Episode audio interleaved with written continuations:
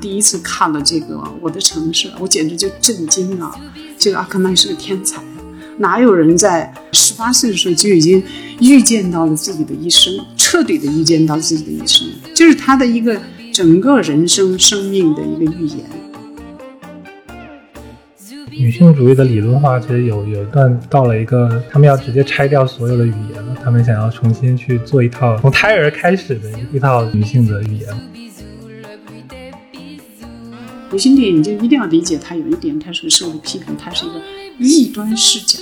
就阿克曼做的所有的这些努力，我觉得他有一点是很清晰的，就是我要要求观众用，我要用异样的眼光去看这个世界。你们啊，如果要看它，也是引导着你们用异样。阿克曼的电影是女权电影，但是女性不只有一种表达方式。欢迎大家收听新一期的深交播客。我们今天要聊一位影史上非常重要，甚至可以说是最重要的一位女性导演——香特尔·阿克曼。这次的播客的契机，其实是因为，嗯，资料馆最近要举办一个阿克曼回顾展，到时候会展映阿克曼的十四部长片，还有七部短片，其实算是在国内很难得的在大荧幕上能够很全面的去认识阿克曼。我们今天其实也请到了两位学者来跟我们做分享。首先是北京电影学院电影系的副教授杨慧老师，杨老师跟大家打个招呼吧。啊，各位听众、各位朋友，大家好，很荣幸接到这样的邀请。然后接下来是北京大学呃艺术学院博士黄兆杰老师，深交听众们，大家好啊！我也是第一次做播客这样的一种节目形式，也希望能够有机会跟杨老师和主持人多交流。黄老师这次其实也是阿克曼回顾展。就资料馆的一个映后嘉宾，我先来跟大家简单介绍一下阿克曼吧。阿克曼的职业生涯导演了超过五十部电影，其实，在他的电影系列里面，类型是非常复杂的，包括剧情片啊、纪录片、实验电影，甚至歌舞片都有。而且他的视野可以说是遍及了全世界，呃，比利时、美国、东欧、以色列，他都去拍过片。在他的身上，经常被各种人贴上各种标签，包括女性、犹太人、大屠杀的幸存者二代，然后女权主义者、女同性恋、著名导演等等。就当然他自己本身是非常反对别人给他贴标签的。他之前说过，就是，嗯，他自己的肖像在不遭受剥削和扭曲的情况下来展示他自己和他的作品，其实这对他是最重要的。阿克曼的话是一九五零年出生，他父母都是波兰的犹太人，然后后来去了比利时生活。二战期间，他的母亲其实因为犹太人的身份也没能逃过追捕，然后后来还被送到了奥斯维辛，但是最后幸存了下来，是不幸中的万幸了。他的呃电影的启蒙其实是因为十五岁的时候看了戈达尔的《狂人皮埃罗》，然后就大受震撼，算是开启了他的电影之旅吧。按他的话说，就是他看完《狂人皮埃罗》那天晚上就决定了要去呃拍电影，然后之后就去电影学校学习了三个月之后，嗯，感觉还是不合适，就退学了。然后十八岁的时候拍了自己的第一部短片，叫《我的城市》。这部片子其实在他的作品系列里面是非常重要的一部，虽然只是一部短片，大家在 B 站上也搜得到。呃，我们之后也会着重的提一下这个片子。后来二十一岁的时候，他身身无分文的来到了纽约，然后就认识了一堆实验电影大师，包括乔纳斯·梅卡斯、迈克尔·斯诺等等。这段经历其实也直接影响了他的一些电影风格。然后在二十五岁的时候，他就拍出了他最重要的一部电影，也是大家最为人熟知的《让娜·迪尔曼》。我们今天这个播客的话，也是从这部片子聊起，因为这个片子最近还是引起了一个很大的个轰动吧。就是最新一期的《视听》杂志的影史 TOP 二百五里面，这片子被列到了影史第一的位置。就这个位置，其实长年以来都是比如奥斯威尔逊的呃《公民凯恩》或者希区柯克的《迷魂记》这样的片子占据着。所以第一次有女性导演到了这样高的一个地位。嗯，让大家其实重拾了阿克曼的这个片子吧，就可以从黄老师来聊聊看，你觉得就让那让那迪尔曼排到了影史第一这个事情，你是怎么看的？电影这个东西，它是一个特别庞大的的东西，因为现在已经发展成特别多细化的不同，你可以说类型，或者是说创作的实践的模式。就比如你怎么评价纪录片跟剧情片的好坏，或者说哪怕是纪录片的不同的分支，你怎么评价它好坏，或者说剧情片有多种类型，那或者说商业的电影跟介于商业跟艺术之间的电影，以及那种只为了。艺术表达的那种电影之间，他们怎么评价一个优劣的问题？我觉得这个本身就是一个很难的事情。但是我觉得这个电影评这个榜单本身是电影文化的一个特征，因为如果你回到之前的那些艺术，我们肯定不会去投一个什么最伟大的绘画作品，因为太荒谬了。因为我觉得这是不可能实现的。包括最伟大的音乐作品，这都是几乎不可能实现的，因为我们不可能评价，比如早期的那种古典音乐跟现在流行音乐之间怎么去评价它的。谁更伟大？问，但是电影它正是因为它是一个唯一，它是最现代、现代现代性以后最代表性的艺术，所以我们可以用这么一个看似荒谬，但是又很富有这种就现代意识的方式来为这个电影。就首先榜单这个事情本身就是一种就是反向的，就是为电影站台一个方法。因为之前大家想去评什么最伟大的东西，本身就是一种策略吧。我觉得就是就是把电影树立成一种可以跟其他艺术媲美的一种。所谓的艺术形式，所以才会有这样的事情。就是我觉得这个东西本身它肯定是有意义的，只是说它的意义不在于说是去评价，比如说第一的片就一定比第二、第三、第四、第第五的好，乃至第一的片都不一定会比第八十或者第九十的好。这个东西是很复杂的，我觉得。比如说刚才你说，就阿克曼看了《狂人皮埃罗》才开始拍他的电影。我昨天顺顺便看一眼，《狂人皮埃罗》现在已经掉到八十多名了。这个片在各大的整个作品履历里面，我觉得是可以排在比较靠前的。就很有意思，就各大去世以后，他的作品反而没有上升，反而是大幅下降。因为这个是他也是作为就是老白男大师，即使他是一个比较左派的人，他还是作为一个白人的男性的大师，在榜单上不可避免的遭遇非常大的下降的程度。那我觉得这些都是就榜单本身，它既是一个就电影自己的内部的策略，但发展到现在，我觉得它更是。它自己可以成为一个像温度计一样的东西，就是可以反映我们现在整个电影文化的趋势的变化。然后这个问题其实就是单讨论这个，我觉得，比如说我们能不能否认它它跟现在的政治正确的运动有关系？就是比如说，如果只是它这个片排名第一的话。我们可能觉得还不行，但是我们再看后面，比如说《军中纪念》也进了前十，然后那个五至七十，看来我记得也进前二十了吧。然后让我非常惊喜的就是玛雅·德伦的《午后迷惘》都能进前二十，太太了不起，太神奇的一件事情。然后就是说，整个就是所谓所有的女性创作者的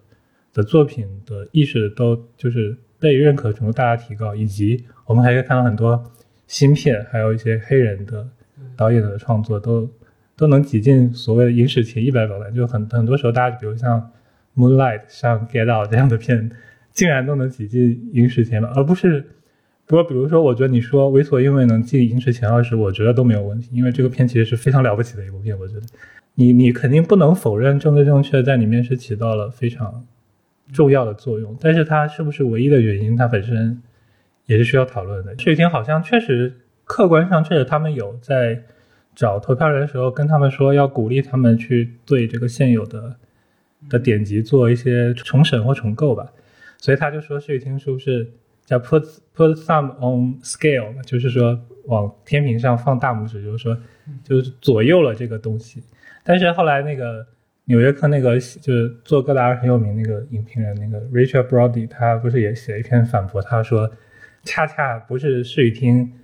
Put some，而是说这个东西，他试图把这个大拇指给去掉，把这个压在影屏上大拇指去掉。然后我觉得，所以我觉得这个东西可能是一个，就是你你对一个压制它的反弹，一定是超出它它所谓的基准线，肯定是更更高。所以可能一定意义上说，很多片或许真的获得了就是更高的赞誉。但我觉得这个东西。我觉得讨论它值不值，可能可以讨论吧，但是我觉得可能也不是那么有意义，反而是就是看看这个东西能反映出现在怎么一个导向本身是更有意义的。前一阵不是有一个亚裔学生在起诉哈佛大学，就是说说他们那个 affirmation action，几十年前那个美国大学就是为了保证种族公平而实行了一项不公平的政策，就是他们在录取的时候会打压亚裔，因为亚裔成绩都太好，然后他们就会。录一些成绩不够的有色人种进来。就新时代亚裔他们通过起诉这些大学，然后把这个东西现在要推翻掉，承认它违宪了。但我觉得这个东西在一定意义上在这个榜单上也有这样的体现，因为但这个可能不是一个主观的选择，是一个客观的所谓叫配额的事。因为比如说，正因为之前。在影史上，女性导演的创作，它就是比较受压制的，所以我们脑子里能想到的能代表女性电影的伟大杰作就少之又少，它就不能被分票，它的票就特别集中。比如，如果我想我们想推一个男性导演的代表作，根本根本举不出来，就是有哪一个片能够最能代表男性，根本不存在这个事情。这个就是因为男性他就是占据了所谓的人广义的人的位置，那他是个很。女性反而是这个被排除的一个状态，所以，所以他们的那个能够选的作品列本身就很少，所以这就是所谓的，你可以说它是辩证或者就是少，反而成为一种优势，在投票上，我我我单单只在投票上体现，所以它本身它也可能是一个相对客观的，因为我们想投女性电影，我们也只能想到。那几个人，那几个片，所以他们变高是理所当然的一件事。嗯，其实也想问问杨老师，您觉得那个时代，刚虽然说可以选的女性电影很少嘛，但是也有像瓦尔达的电影啊之类的。然后像德尼的电影，但为什么会是让娜迪尔曼？他的优势在哪呢？刚才你们在说这个，我在想那个，我在查《水形物语》，还有前一年的一九年的《绿皮书》啊，我在想他这个得了所谓的刚才说那个影史啊，我没有关，从来没有关心过那个奖项啊，也不清楚他的这个观众群体和背景。但是呢，就是欧洲、欧美这些年右翼在复苏，右翼文化复苏的非常厉害。所以呢，这个艺术界呢，它就好像是这个怎么说呢？咱们现在流行的用个词儿叫左右，其实我很讨厌这个词儿啊，叫什么白左什么，就是主张这个普世价值的这个群体，它实际上是用这个方式来抵抵制。你比如说《水星物语》，咱们国内我是看到有专家呀，就是拒不接受这个电影的。就是写边缘群体，然后一个哑巴的女性，一个哑巴的女性，这就是当年的非常经典的这个女权主义的这个符号啊，女性千年无言无语无名。然后还有第二年这个绿皮书，就是种族主义这个。所以我在想，英国又把女权主义的这个东西又拎出来，给予了他这样高的一个评价。我五年没有去欧洲了，就是不是跟这个就是还是有一些关系的。就是意识形态领域的这些，他在反对这个右翼。那么你又没有掌握国家权力，你不能像川普一样的说，我上去我执行一个什么方针。所以在这个软的这个领域，软件这个领域里，他用文化的形式，啊，就是评委会，比如说他有可能是抵制，因为一八一九年的这两个影片啊，太明显了，太明显了。我就国内就有人把这个《水形物语》就反复的我看到。就是批得一塌糊涂，认为没有意思，啊，就是确实是像一个童话啊，就是，但是它里边所有的元素和符号都是普世，都是都是白走的符号，啊，我觉得啊，我揣测，可能跟这个有关系，呃，反过来就是大量的欧美的这个女性主义电影，我也看了这么多年，也摸了很多，如果让我评的话，我觉得就是实验片也有非常好的。啊，德国有一个女导演叫欧廷格，比如说她的《奥兰朵》，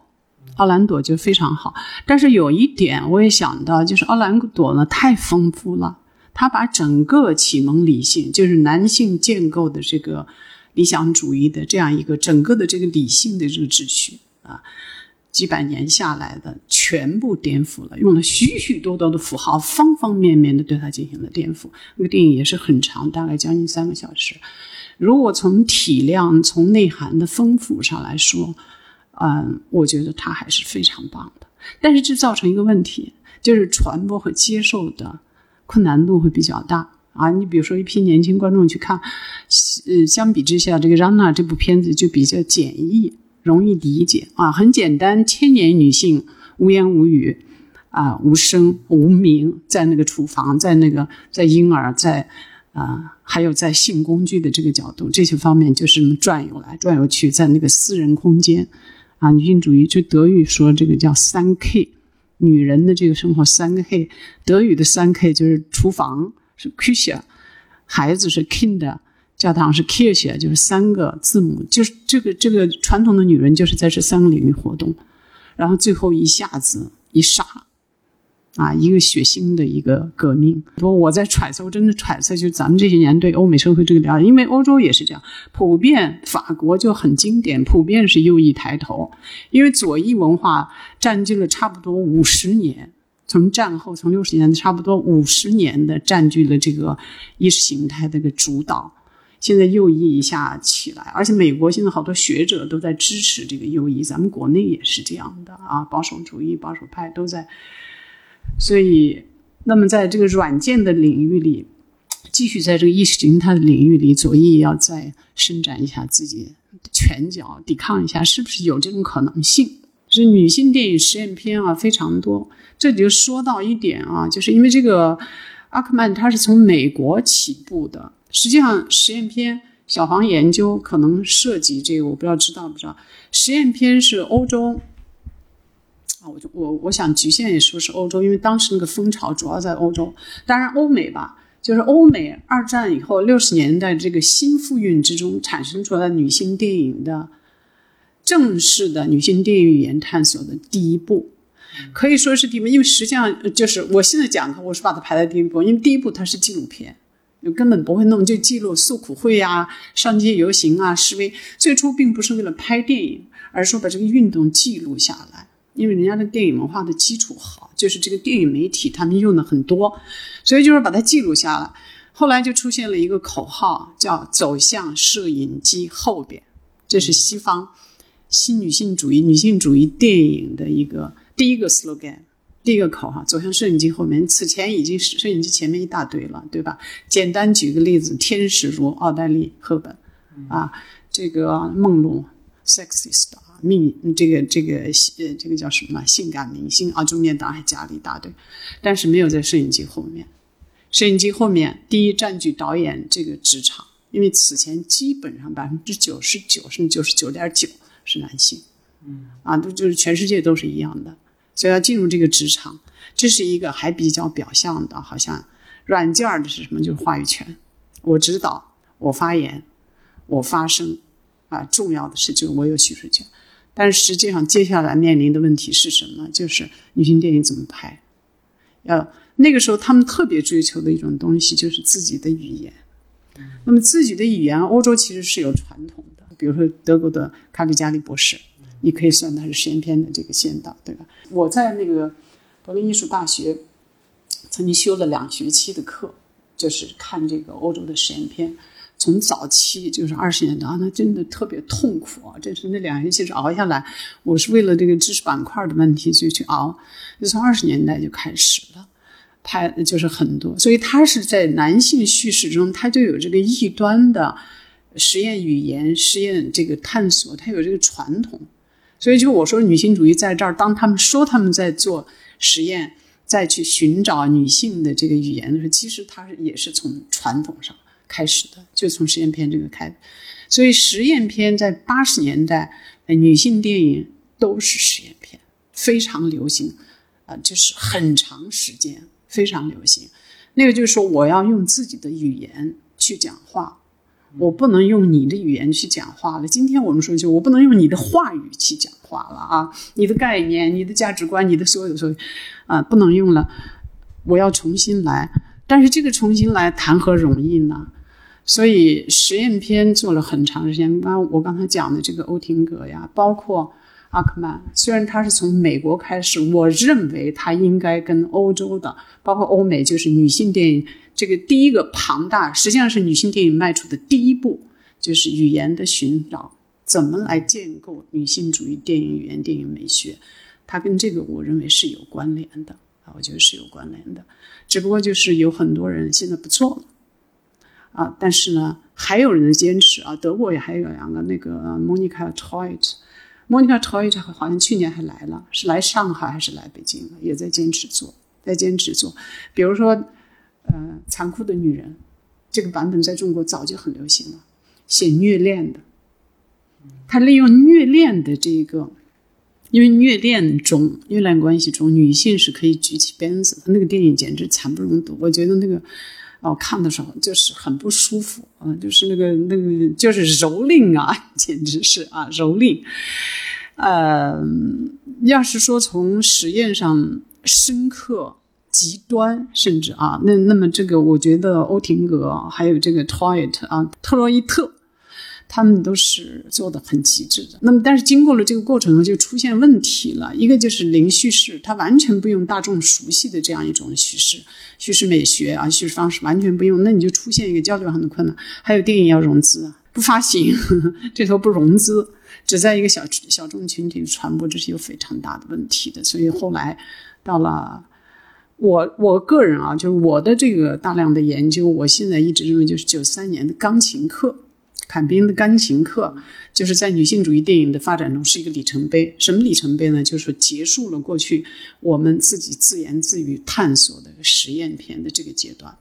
然后回归了主流的这个叙事语言。但是呢，它是旧瓶装新酒。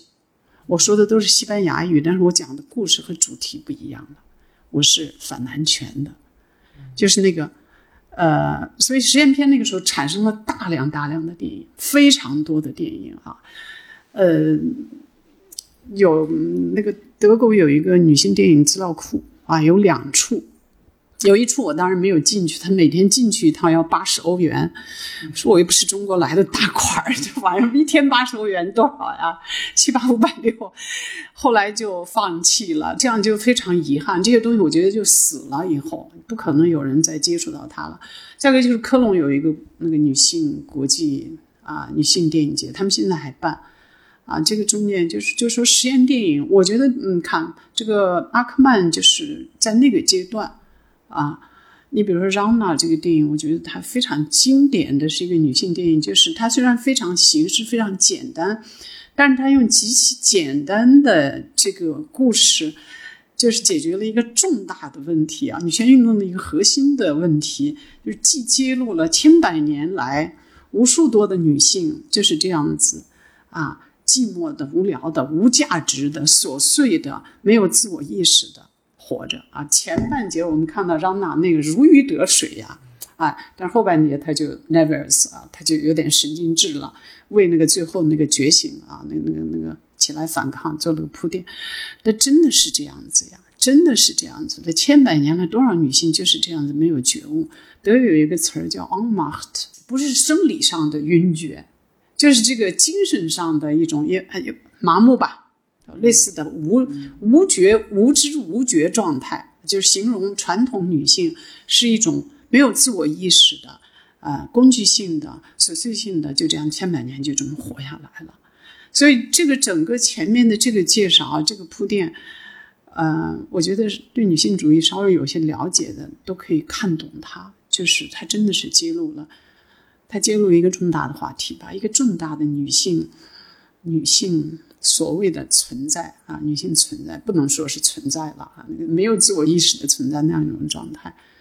里边哈，嫖客来找她，把这个丈夫设计掉啊，就丈夫设计掉，就是很有意思的。所有的女性电影，很多女性电影做这个事情啊，要么就是没有男性，男人不在场，要么就是在。嗯，男人倒下的地方，从男人倒下的地方开始啊，这都是女性主义的 slogan，也是在电影中经常表现。我有一大堆这样的例子。嗯，他没有设计这个男人，然后他就设计了那些，就是来了好多嫖客。我一直在想这个事情，我是觉得阿克曼真的是，我们现在就说阿克曼吧啊，我觉得他真的是非常聪明。他其实也是通过这个事情，不是在揭露一个道德问题，不是一个性伦理性道德问题。我们都看到他是那些人给他钱，好像他也没有其他的工作，靠这个养活。但是我觉得阿克曼实际上的这个设计是指出千百年来的女性，呃，嫁汉嫁汉，穿衣吃饭，嫁汉里头，呃，不是光养孩子、光做饭、洗衣做饭，还包括了提供性服务，其实是这样。说到这儿，就是要说几个事实啊，就是我现在一下子想不起来那个名字，就是美国特别有名的一个女专女作家，她就连续写了什么情爱报告、恋爱报告，什么什么什么报告，夫妻生活中，就是欧洲的统计，女性没有性快感的比例是百分之七十。中国在八十年代的时候，我还完全不懂这个时候，我在这个小报上看到一篇文章，有一个统计学。说中国那当然是八十年代，那就是写的八十年代再往上的，不包括我在内。我那时候还没有结婚，就是八十年代啊，八十年代中期我结婚了。但是八十年代的那个时候，中国的一个统计啊，当然他那个考察的对象究竟有多少我不知道。说中国的这个夫妻生活中，百分之八十的夫妻生活中没有接吻。今天的年轻人能想这个事儿吗？你再把这个和那个阿克曼写的那个嫖客来的事联系起来，你就。你就就恍然大悟，你一下子亮回去。他其实不是在写这个女的在做卖身这个事情，在养活自己。他其实是在隐喻，或者是影射，或者是在象征千百年来女性侍奉每一个丈夫的女性，其实也是这样的，包括了提供性服务，因为没有快感，没有接吻，这个相关于情爱的这些东西。相关于幸福的生命体验的这些东西都没有，所以他不就是一个那个，他不就是一个跟他一样的，然后从中获得的是丈夫养他们，家喊家喊，穿衣吃饭。哦，我我是我开始就觉得为什么要设计这个嫖客来？我就想想，我觉得阿克曼不是一个特别简单的人啊。后来想，你看这一笔就是很要命的，如果。呃，就西方的观众啊，我觉得他们这个电影文化、电影的这个修养、读解能力啊，呃，其实说句不客气的，实实在在的话，就真是比我们要好很多，好很多很多。因为我常年在学校教书，还有一个就是每次有一些比较重要的电影出来以后，我去网上会查一下年轻的观众啊、热心的评论家们对这个事情的读解，就这个读解。啊，我觉得他们会不会把这一点就是一下就看到？还有就是最后我想说的就是，嗯，他那个杀那个嫖客，从情节的逻辑上讲是不通的。嗯，你前面那些人都来好好的，人家给你交钱，你是无法选择丑俊，呃，什么喜欢不喜欢的，你反正就是这样嘛。那这个来了，当然这个就是真的拍的像一条赖皮狗一样的，然后那个厌恶啊，那个扭头那个厌恶。但是那也不注意到就是去杀人，因为很突兀。但我觉得，看阿克曼就利用了这个突兀。突兀，七五年拍这个电影的时候，正是妇女运动啊，就妇女解放运动，第二次妇女运，不说女权主义，就是妇运，就是上街游行示威，包括打街尾战，这个是如火如荼的时候，最热烈的时候。整个七十年代初啊，到七五年是如火如荼，而且是。英语怎么说呢？Radical 是不是？德语是 radical，就是激进的，非常激进的，如火如荼的时候。那么，所以他就是前面千百年的压抑，然后啪，我现在反抗了，就是那一杀，其实是和外面的这个复运，当时复运这个这个吻合了啊。所以看完就是觉得，如果观众把这些都读懂了的话啊，或者说重温这个电影的话，那我觉得要叫好。嗯，是完全可以理解的。确实，我觉得就嫖客这个设计，就如果我刚听你说的时候，我在想，就如果他只是一个普通的丈夫，你其实就很难说到的所谓的性服务这这一个这一块，你就很难能涉及到。大家可能觉得丈夫和妻子之间其实是一种比较默契的一个方式了。你如果真的变成嫖客，就忽然就提起来了这一点。就看很多电影的时候。我觉得特别特别经典的一些片子吧，就会觉得某些设计，哎，这里设计感觉好像不太合常理。但是你如果要去想的话，就会发现，就他为什么这样做，他肯定是在提醒一些东西。他实际上是非常用心的。这就说到实验片，欧洲电影史整个的发展，就是叙事语言、镜头语言，他在追求一种符号啊，一直到这个麦茨把那个符号学写出来，他总结了那么多东西。啊，就是真的是下了很多很多功夫啊！我现在我就劝学生，我说你要从零开始学电影，你先去看卡里加里医生，就是那儿你就见到痕迹了。早期探索这个痕迹，他们做了很多很多的努力，以至于他的影视语言啊，真的就是这个像咱们的格律诗一样，他有一整套非常丰富的表达符号方式、符号形式，还有很多这些东西。然后他们在。非常细致的做一部艺术片，或者是像这样子的，就是说要对主题非常追求的这种电影时候，他又在这个语言上用尽心思。阿克曼那个片出来的时候，吉达尔非常愤怒的写了一个评论，就是说阿克曼这个人水平太差了，就是他根本不能理解真正的女性主义、真正的激进是什么样。他把这个片拍了，就是无可救药的保守什么什么的。然后那个梅卡斯也也就是说，梅卡斯没有说那么那么负面，他是说为什么最后引入这么一个谋杀？就这个谋杀把这个片整个都搞坏掉了。他为什么要把这个东西搞得跟好莱坞电影一样？就他他非常，但是。有意思的是，因为我我为什么？因为这个事情是我之前在现在不是有一个新的女性主义电影杂志叫做《另另一种凝视》（Another Gaze），这是一个在线的一个新的电影女性主义电影集。让迪尔曼刚刚被那个评为什么，就是视听那个事情出来之后，推特上他就摘了这两个人的这个这个评论嘛。然后梅卡斯那个我就知道，那个吉达尔那个评论我到现在我都没有找到原出处在哪里。然后梅卡斯那个评论其实。他是在他那个在他那个 SoHo Weekly News 上面的那个专栏，就电影日志上面的。然后其实有意思，在几个星期之后，他又发了一个说这个片很了不起，就是又夸起来了。就他他大概能就是他他接受了这个设定，就就有点这个意思。就但是现在，因为他前面这个评论反而是被留下来了，因为你去看那个美国的那几个美，比如说美国他美国那些七八十年代，我们有一大批的，我觉得。七八十年代电影理论的主要推进都是由女性的电影理论家推动的，因为都是往往那个女有点就无论他们是不是纯做女性主义的电影理论，都是都是倾向于那块，但是他们有个光谱的。然后其中最激进的就是现在那个不知道现在还在不在，就是就是就是电影季刊的那个主编，就 Ruby 里奇。然后这个访谈后来在阿克曼去世那一年，就是电影季刊不是发了一期就是阿克曼的专题。里面他又把它重新刊登出来，然后发现国内不止一家公众号做了做了翻译，很有意思。然后就是这里面阿克曼讲了几个点，一个就是一个就是那个为什么他第二天开始他的那个状态开始乱了，因为阿克曼自己是说在那个访谈上是说第二天我们只能看他进去嘛，然后之后就直接切到他那个他他就开始去摆鞋子什么弄土豆。但是他是说第二天的时候，他什么获得了性高潮，然后他的这个整个人的那个所谓叫周期性的那种身体就被铭刻在自己身体里的那种每天要周期做的事情那种状态开始出现混乱了，然后导直接导致了第二天他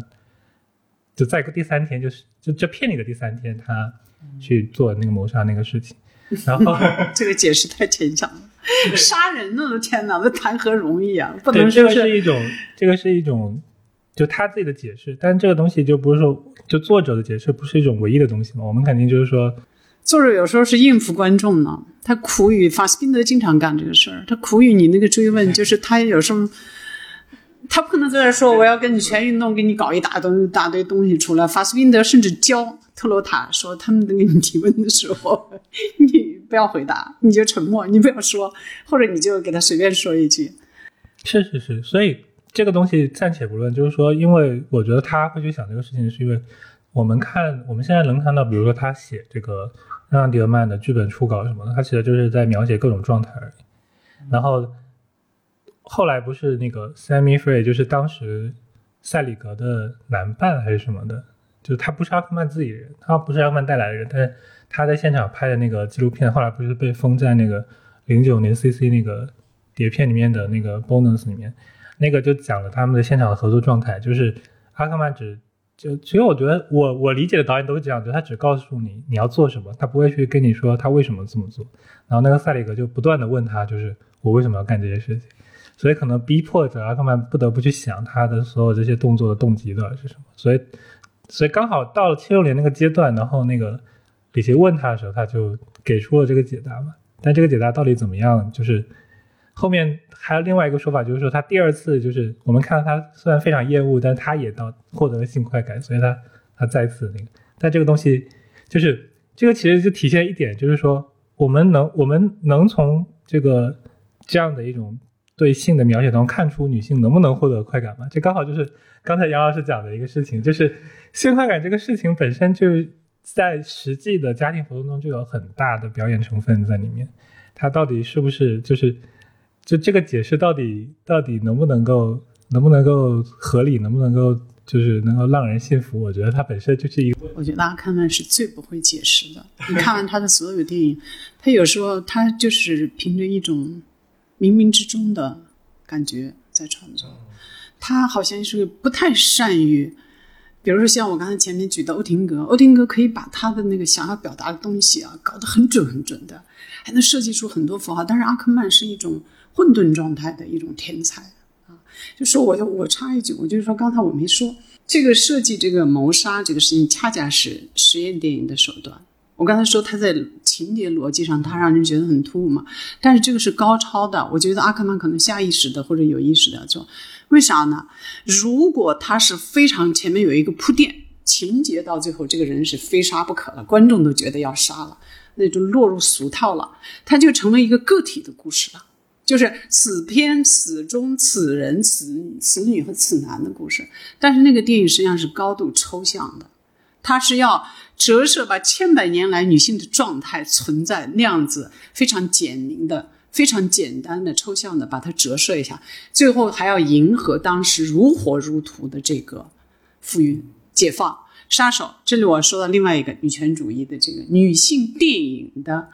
范畴啊，或者叫女性电影叙事的一个范畴，就叫女杀手。这两天我现在不知道了，这个女杀手是不是最早就从阿克曼这儿出来的？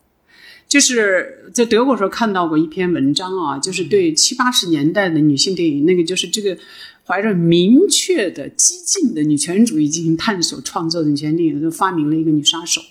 简单的说，现实中做不到，咱们到银幕上来一把，就是以杀人，我是一个女杀手这样的形式来表明我跟这个男权的这个势不两立啊！而且在早期，甚至一直延续到了八十年代，其实都是什么呢？都是这个男男权就是男人。就是当时的女性运动已经搞到这个程度，就是男权就是男人。你看现在国内的那个田园女权主义也有这个特点，几乎就是男人就是男权就是男人，或者男人就是男权。那个有人总结西德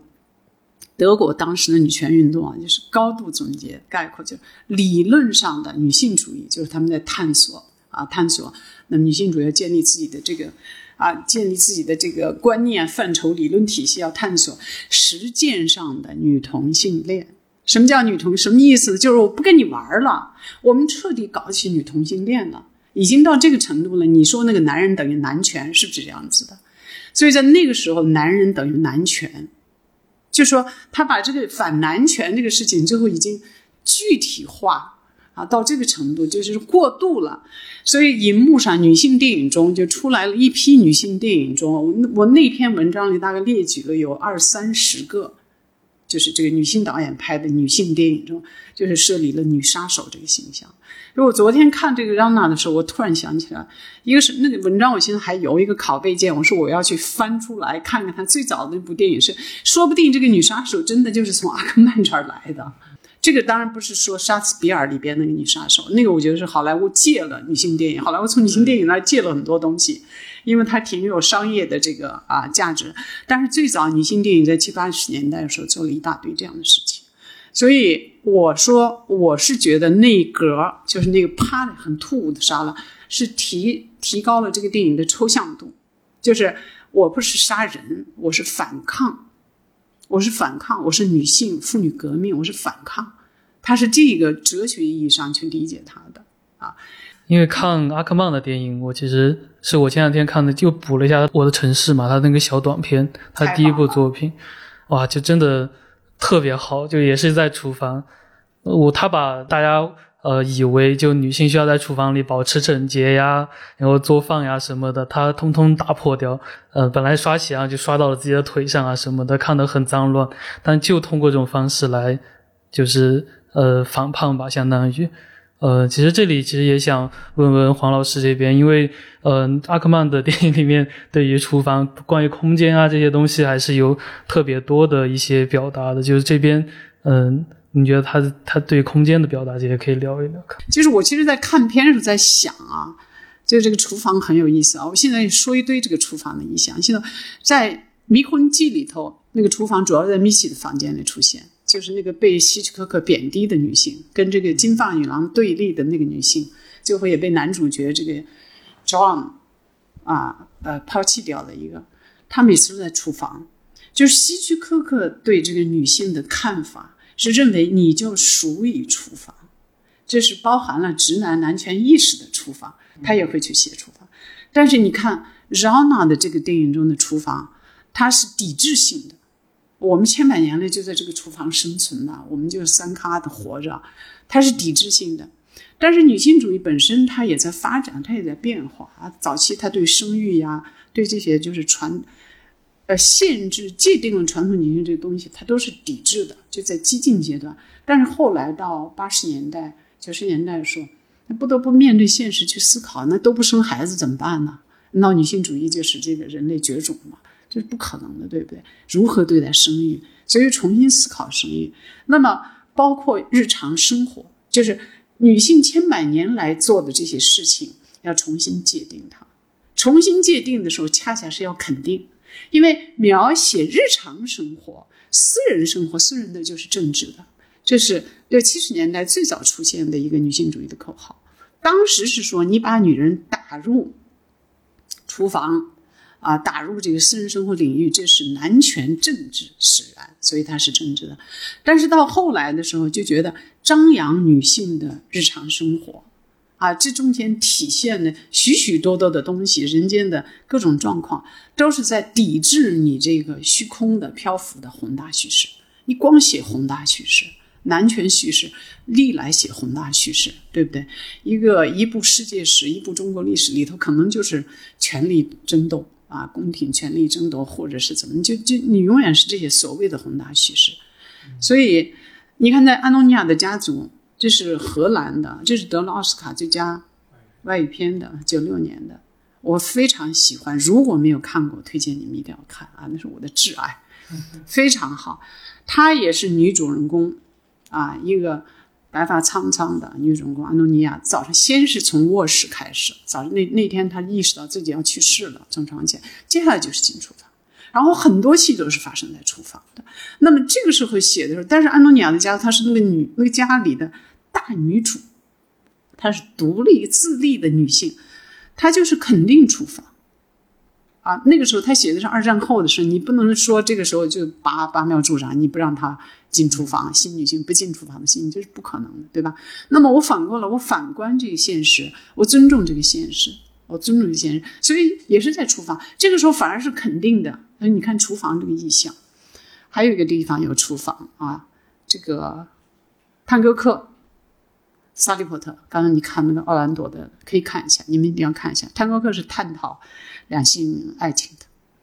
探戈课里头的这个有一段就是在厨房，有一段戏在厨房，就是把他那个阿丁呃布宜诺斯这个阿根廷的这个男友是一个跳这个叫什么探戈的一个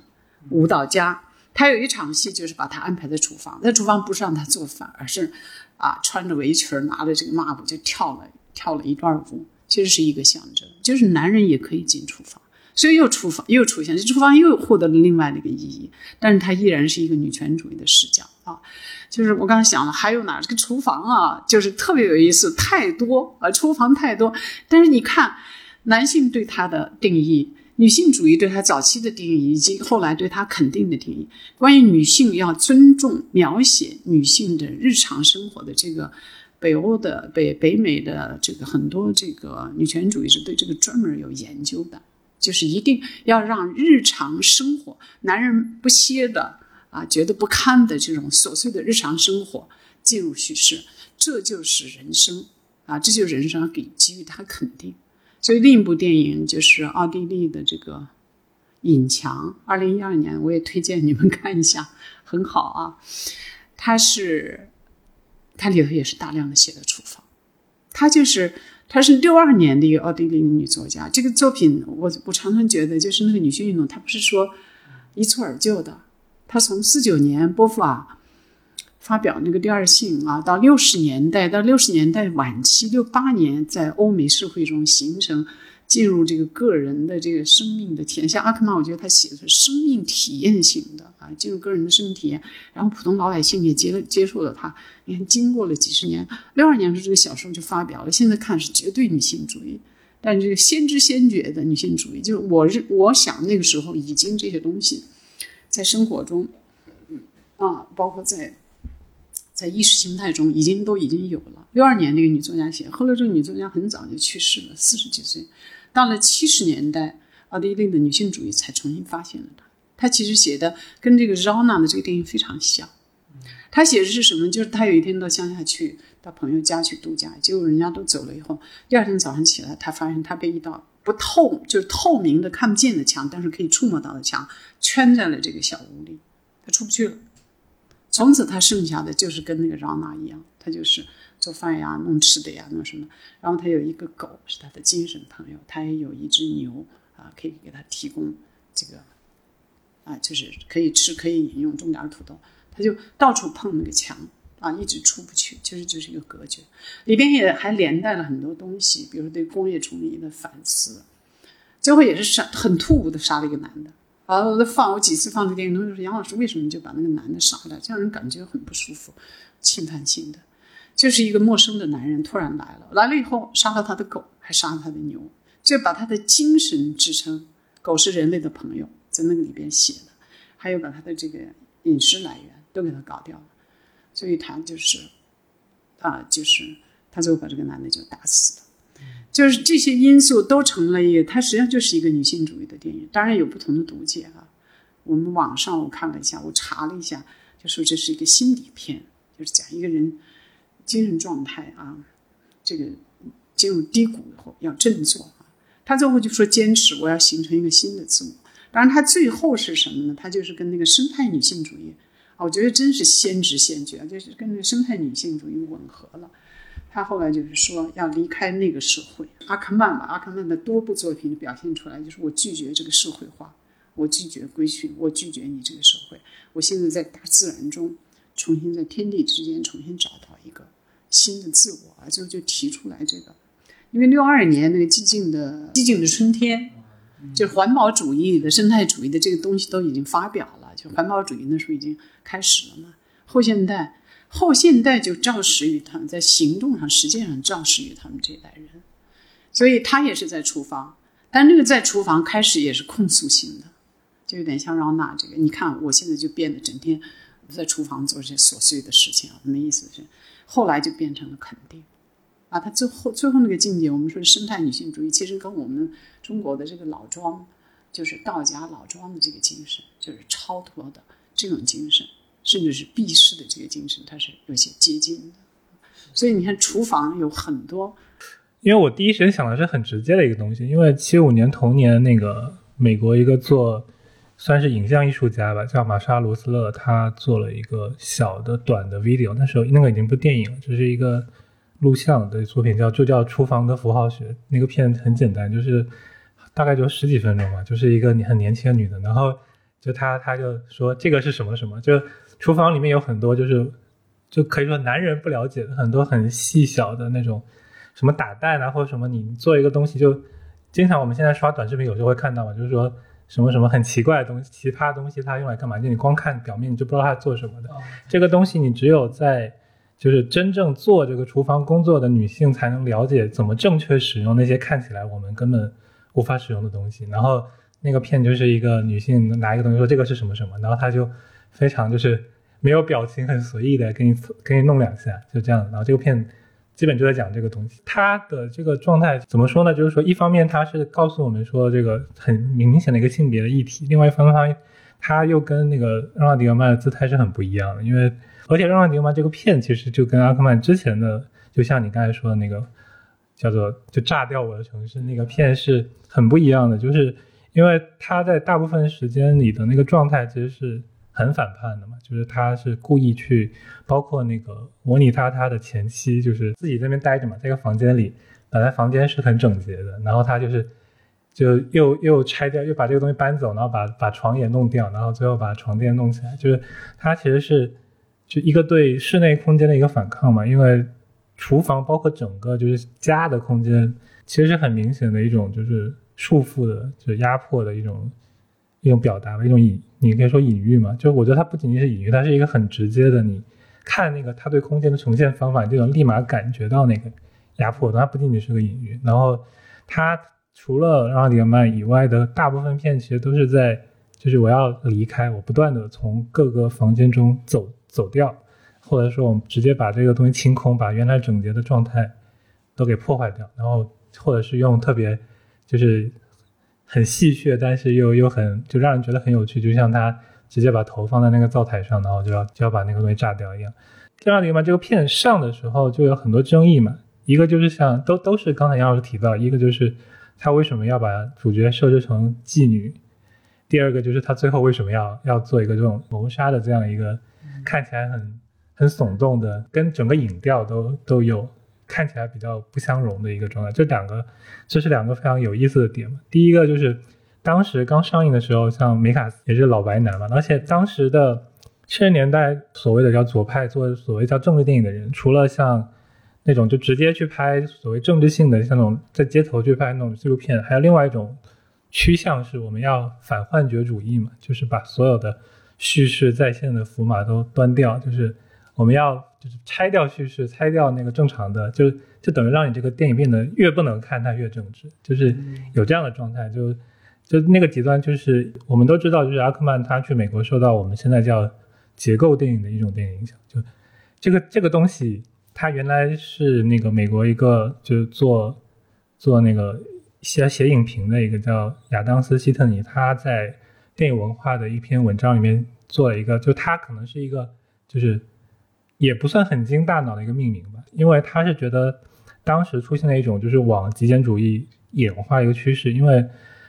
之前流行的所谓的就是按照他们后期对这个美国实验电影史的一个重新的就所谓叫。类型化命名来说，就是所谓叫心理剧 （psycho drama），还有叫 transfilm，就是那种表现那种迷幻状态的一种电影。然后这种电影特征就是像早期的布拉哈格，就是那种，就是一些对对这种生活的概念的一些碎片，然后他们快速的剪辑，然后看得眼花缭乱。然后，但这种剪辑它不是随意的，就布拉格他是就他们的，因为他们用十六毫米拍的嘛，他们剪的时候他们是，比如你这这格我们要放多少，然后。放什么内容，它都是有精心计算，也不能叫计算嘛，就是精心设计的。就是包括像梅卡斯那种所谓日记电影，那个东西，我们就看像 vlog 一样随便搞一个。但首先梅卡斯那个东西，它一个是它的那个，它是晃特别厉害，它就是不想好好的给你给你拍这个这个东西，就是把这个东西像拍家庭录像一样那种把你自然化，它要特别晃。你看他早他早期那些日语电影都是特别快的。的运动，然后以及就是就是特别有节奏剪辑那样的状态，然后这个东西在那个希特他就说这个是五六十年代的，就是美国实验电影典型特点，就是是内容特别丰富的一种电影。就回到电影本身，电影作为一个物的系统的东西，一个是它的机械的运动的状态，它的机械运动机制，以及胶片上的各种不自然的表面，把胶片当成一个表面，而不是一个假想的。就虚构的深度空间的东西，所以我们就经常看到，一个就是在构图上特别，就是特别表平面化，它就像一个照片一样，我们好像就在看到，在一个照片上做各种东西。然后一个觉得它会凸显胶片本身的物理性质，就是它故意会搞那种就是胶片上灰尘、划痕那种，它故意会强调那些东西。这个这个其实也是早期，就是从早期布拉克进来的，布拉克就很喜欢在胶片上吼啊干嘛的。还喜欢在胶片上贴那种什么动物标本，然后直接拿来放映那种，这种这种实践就是也是被他们精神上借用吧，所以他们就是想要把电影全部都还原嘛，就是要打破所谓要打破电影的幻觉性，打破电影的意识形态性。但这样的片其实就完全不能看了，就如果你看片全都是黑白格，都是都是胶片空胶片的那些那些什么污点什么划痕，那这这电影有什么意义吗？它对社会还有什么？他就不可能去，不能让拿那个剃须刀去割你的眼，不是是是是你的眼球，就是这个意思。但他那个还是那你说不能看的时候，就已经达到目的了。是是是是是。我前天才看了第一次看了这个《我的城市》，我简直就震惊啊！这个阿克曼是个天才啊！哪有人在十八岁的时候就已经预见到了自己的一生，彻底的预见到自己的一生，就是他的一个整个人生生命的一个预言。或者到他六十五岁的时候，他一直还在思念着这个事情，然后就完成了那部电影。那个电影里头，我觉得我觉得很敬佩啊，就是在那么年轻的时候，他已经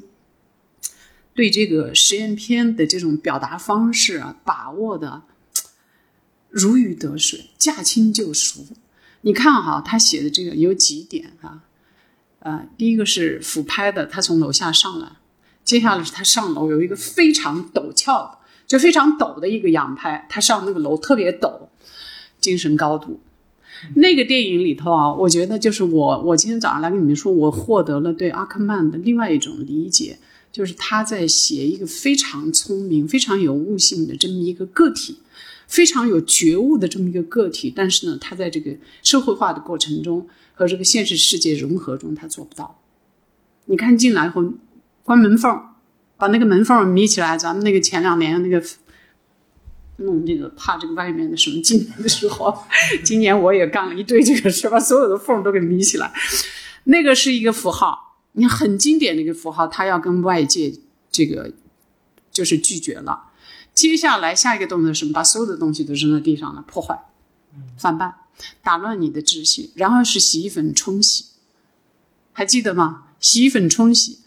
然后呢，擦皮鞋。擦皮鞋这个梗很有意思啊。在让那里头也出现，其实是他在让那里头，它是一个明显的排解、解压、解压动作。你们发现没有？是解压动作。但是在第一部戏的时候，我还我还想，这擦皮鞋干嘛塑造自己呢？因为鞋脚，你可以说是我迈出去的步子，我走出去的人生了。但是最后不是涂乱了，就是排解也失败了。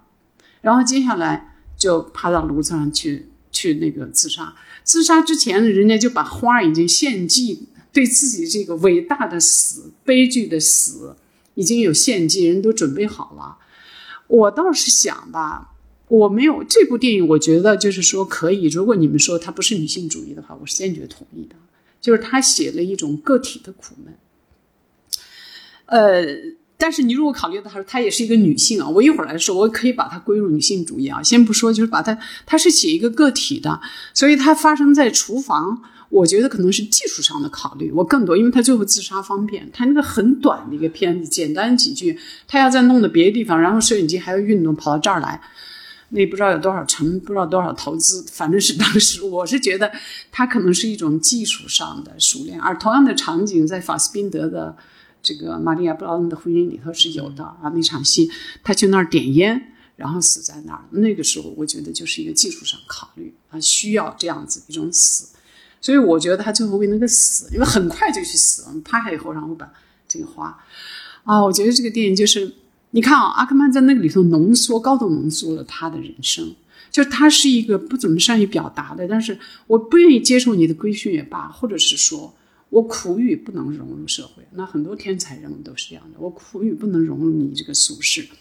然后我试图改造你，我一直在反叛，他一生都在反叛。刚才你们说到，他全部的电影就是他用的这个镜头语言就是反派，就是小黄刚才说的，这叫看电影吗？不叫看了，他就是用了一种让你感觉不是看的方式啊，跟布诺埃尔一样的，我要把你的眼睛割一下，改善你的看，就是他所有的电影，他的这个静止的长镜头，他其中最根本的一条就是你不能要用通常的这个眼睛去眼光去看这个世界。当然，接下来改变的是你对这个世界的思考啊。说的这个再华丽一点是世界观的问题。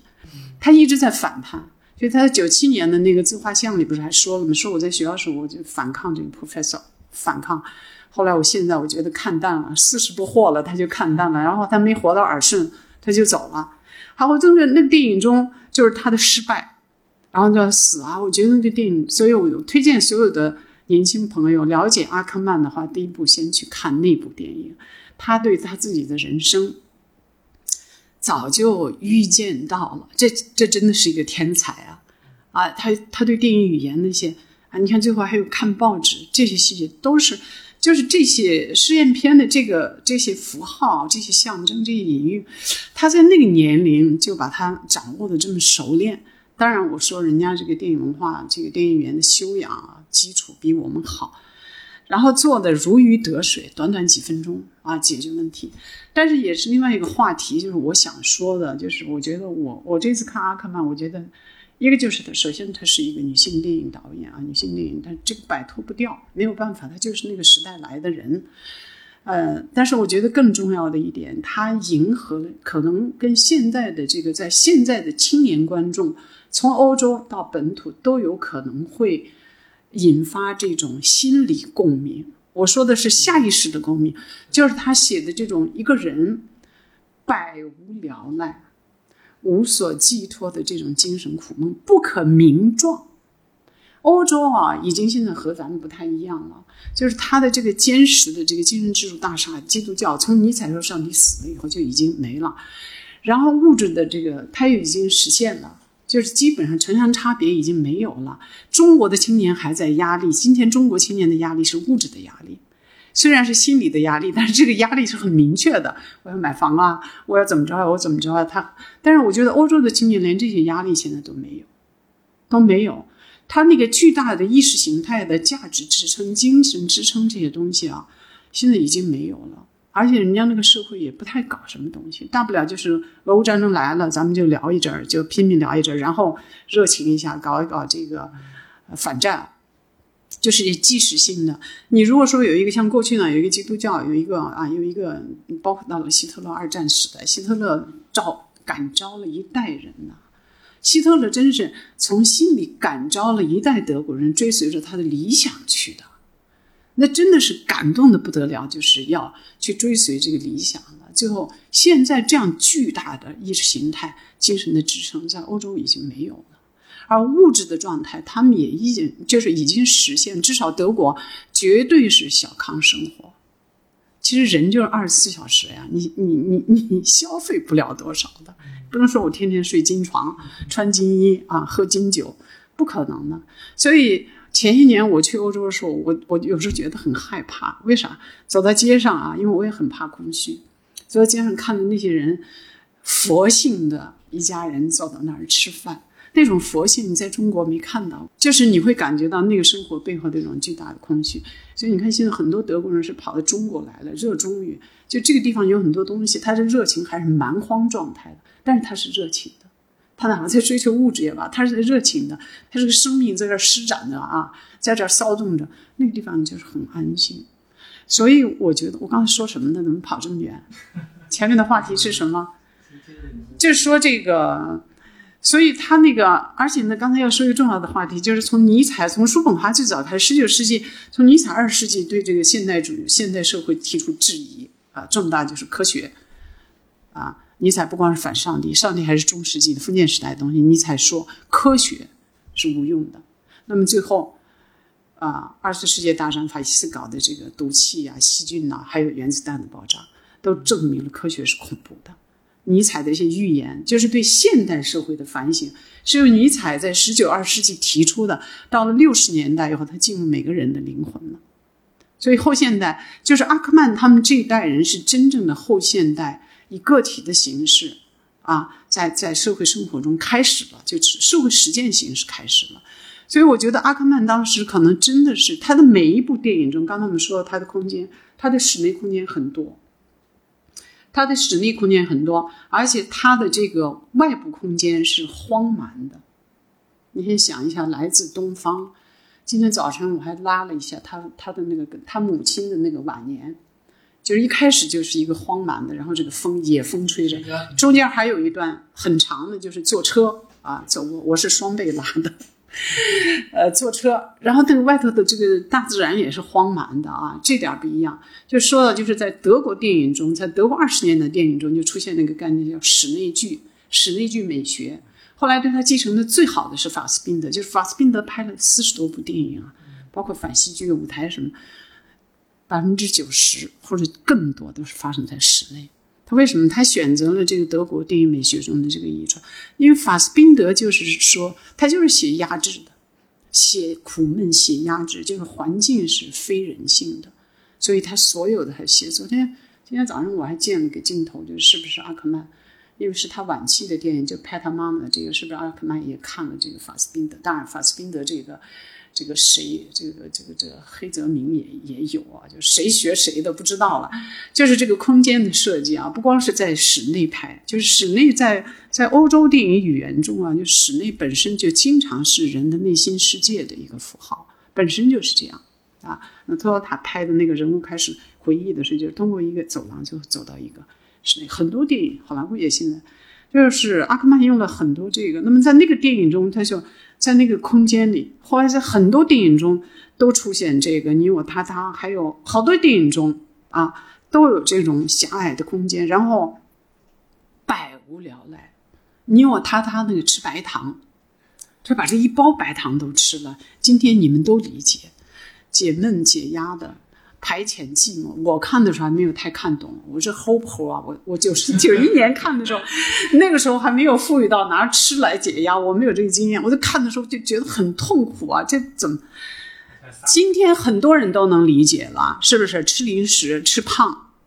啊，抑郁的时候或者压力大的时候会吃胖。就是用吃来解压，那个绝对是一个好符号。他，我觉得他他他所有的电影中，包括这个《长夜绵绵》，《长夜绵绵》说是写爱情啊什么，其实重要的是那些。脸上这个表情呆滞啊，如行尸走肉啊，多数很多时候男男女女大家都是躺平状态，直接在卧室床上躺着呢啊。我觉得就是这是我想译出来，就是这是阿克曼可能不同于其他女性主义的一个地方，就是其他女性主义常常有时候是非常具体的。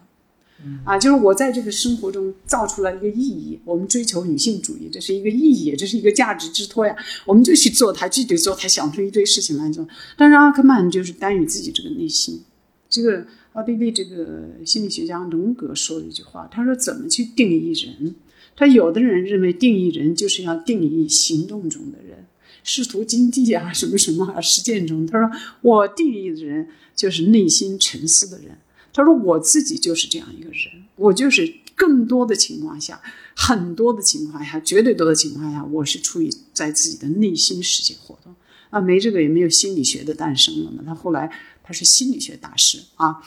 所以他他提到这一点的时候，我就经常想，马克思说那个社会人是社会关系的总和。我们小时候把这个背的滚瓜烂熟，但是阿克曼就是我要拒绝去做社会关系的总和，我是在用 X 光看人。”我不要看你的外表，你穿什么衣服，你戴了什么表，你社会等级，你文化是所有所有不要。我要用 X 光来看人，但是那能看出什么呢？马克思早就说了，自然人、抽象的人，那是不是人啊？他就马克思是不把这个定义为人的，不处在社会关系中的人，自然人。比如说德国的这个地窖人，赫尔佐格拍的那卡斯帕豪森，所以地窖里长大，还有特吕弗感兴趣这个狼人、狼啊、狼孩儿，在马克思的意义上，这是不能被界定为人的。但是阿甘曼，我觉得在所有的电影中，就是他关心女性啊什么的，这个啊，就是这个提箱子的人，那个厌男症 到了那种程度。但是我觉得他有一条，他是在写一种不可名状的，嗯，这个百无聊赖，就是空虚。但是这个空虚又是一个巨大的尼采的话题，尼采彻底否定现实主义，否定情理性，否定人世界以后，就是说这个空虚。啊，世界是空虚的。我们不信每一个来到世上人是被投入了一个空虚的深渊。所以他的超人这个查拉图斯特拉是一个踩钢丝的艺人。什么叫踩钢丝呢？在空虚之上跳舞。所以后来尼采就说，只有艺术是有 意义的，只有审美活动是有价值的，人生其他的东西都是造出来的假象啊。当然，这个最早的说法是从什么话那来的？是生命意志的表象，世界只是生命意志的表象，就是你体内。后来到了弗洛伊德，而变成了利比多了啊，就是这样一个驱动。而我觉得阿克曼呢，他可能承载的这个东西，恰恰首先是他们那一代人的问题。这要说到，就是德国人像特洛塔、法斯宾德都提到过，说五十年代战后的五十年代是一个郁闷的平庸的年代。为什么呢？就是战后。呃，大家要修复战争中来的创伤啊，那就是享乐生活。其实同时还要重建生活。我觉得全欧洲都是这样，因为二战把六十个、六十多个国家和地区卷进去了。二战以后，大家都处在物质上的修复啊，那么心灵上的修复跟咱们现在的状况非常像：买房子、买车、蛋糕，然后还有什么？就是消费主义、享乐主义。所以。在那个时候，一个非常聪明的人啊，就是有追求的这代年轻人，他们会觉得苦闷。我看那个阿克曼的电影的时候，我就想到这个法斯宾德的有个电影叫《卡策马赫》。我看那个卡策，就是就是异曲同工吧。啊，卡森马赫。我当时是在德国看，你们知道，我就怕这个电影，后来我不敢看，为啥？我觉得法斯宾德真有本事，他就能写到什么程度？就是我当时就觉得是银幕上那个空虚已经扑面而来了，要淹没我了。我真的是这个体会。我推荐你们去看这个电影，他就竭力的写了。看法斯宾德电影中有很多就是这个面目。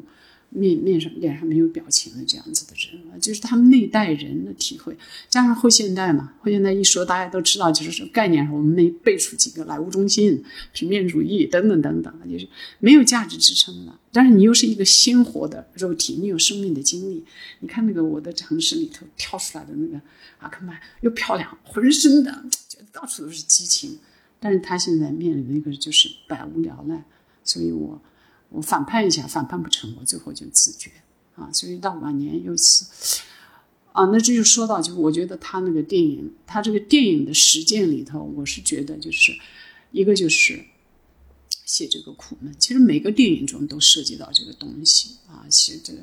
这就又说到，嗯，我是联想，又看到赫尔佐格，赫尔佐格也是这个巨大的话题。嗯，赫尔佐格在这个玻璃心里头，他给他的演员做了这个催眠。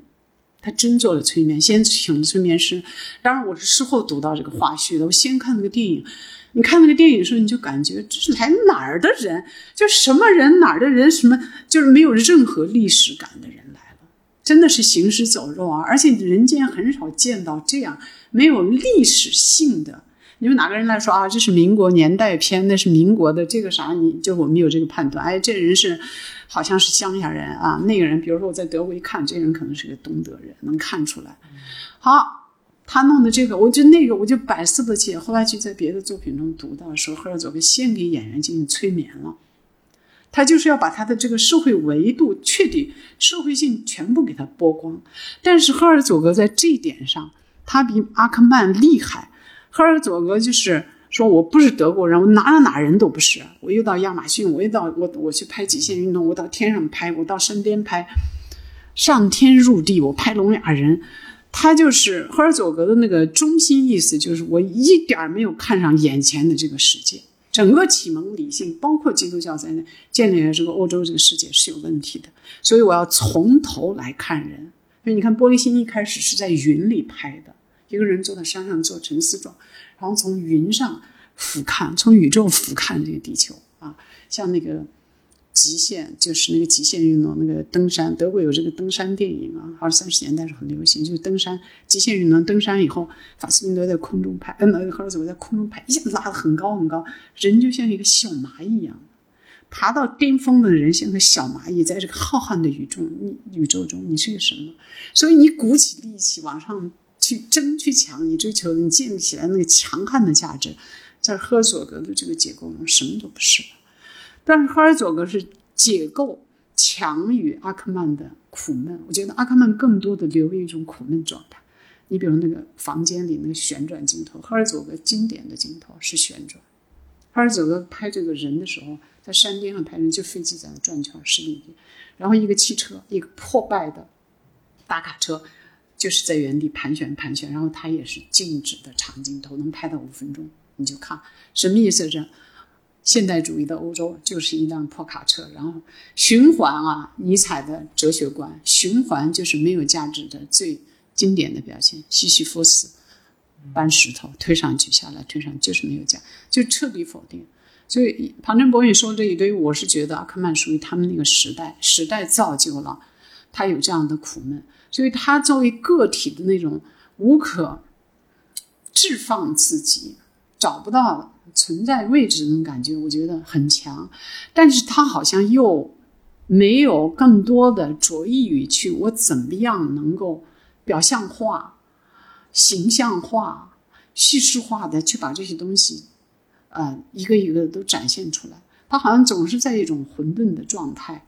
去表达这样一种苦闷。不可名状，有时候我觉得这种东西很可能对今天的欧洲青年，包括咱们的本土的很多青年，就这种不可名状的苦闷，很可能会哎引起强烈的共鸣，可能比别的电影还要引起强烈的共鸣。我觉得其实看他的片子，就有一个很重要的点，就是他虽然在描写苦闷，但是你跟现在很多比如华语的青年导演很多拍的那种，就个人的苦闷很不一样的点，就是他对于那个画外音或或者说是外面的空间的呃表达是很好的，就比如。呃，你让阿迪尔曼里面，你其实能听得到他的声音里面，你是有外面的车的声音啊，包括其实我其实最喜欢他的电影是那个呃来自家乡的消息，对，然后那片子就是他在美国，然后在念信，其实念的非常你联想的是在音。是在比利时啊，我觉得你虽然他你他拍的是室内，但他所所要表达的东西是从外部来的，而不是仅仅是在室内。但是那个，你知道那个画外音其实是说的是心里的事情，因为他这个画外音，他这个电影中他用了很多静止的，实际上是在外部拍的，在那个楼前拍的，在在地铁站拍的，在外部拍的挺多的。当然，地铁站也是一个空间哈，就是外部还是在运动，尤其地铁站是在运动的那个，就是至少拍摄对象是在运动。但是我觉得恰恰是他那个画外音，把这个内心世界的这一部分给补充出来了。如果没有那个画外音的话，啊，这就说到我，我觉得那个他这个静止长镜头，就是这一点，就是阿克曼可能自己不表达，把更多的权利交给了观众。因为我觉得静止长镜头，我个人的经验啊，就是你看的时候，你最后就你就开始啊胡思乱想起来了，你就开始研发的想象这个楼里住了什么人啊，是不是？首先，它起到了调动你思维的作用；第二个，你可以进行去想象这里头发生了什么故事。就是这个手段，这跟那个运动的这个这个这个长镜头还是很不一样的。阿克曼电影中，我觉得，但是那个电影中就是这样子的话，你如果只是在外部看这个楼、看地铁站的话，我觉得当然你可以去联想啊，做很多。而且他在地铁站，我因为这次没有复习啊，那那个也是好几年前，我的一个研究生做了这个片子，我当时跟他还戏弄了一下，啊，十年了吧。但是我就是觉得。地铁站那儿其实也是很有意思的啊，他对那个浮世，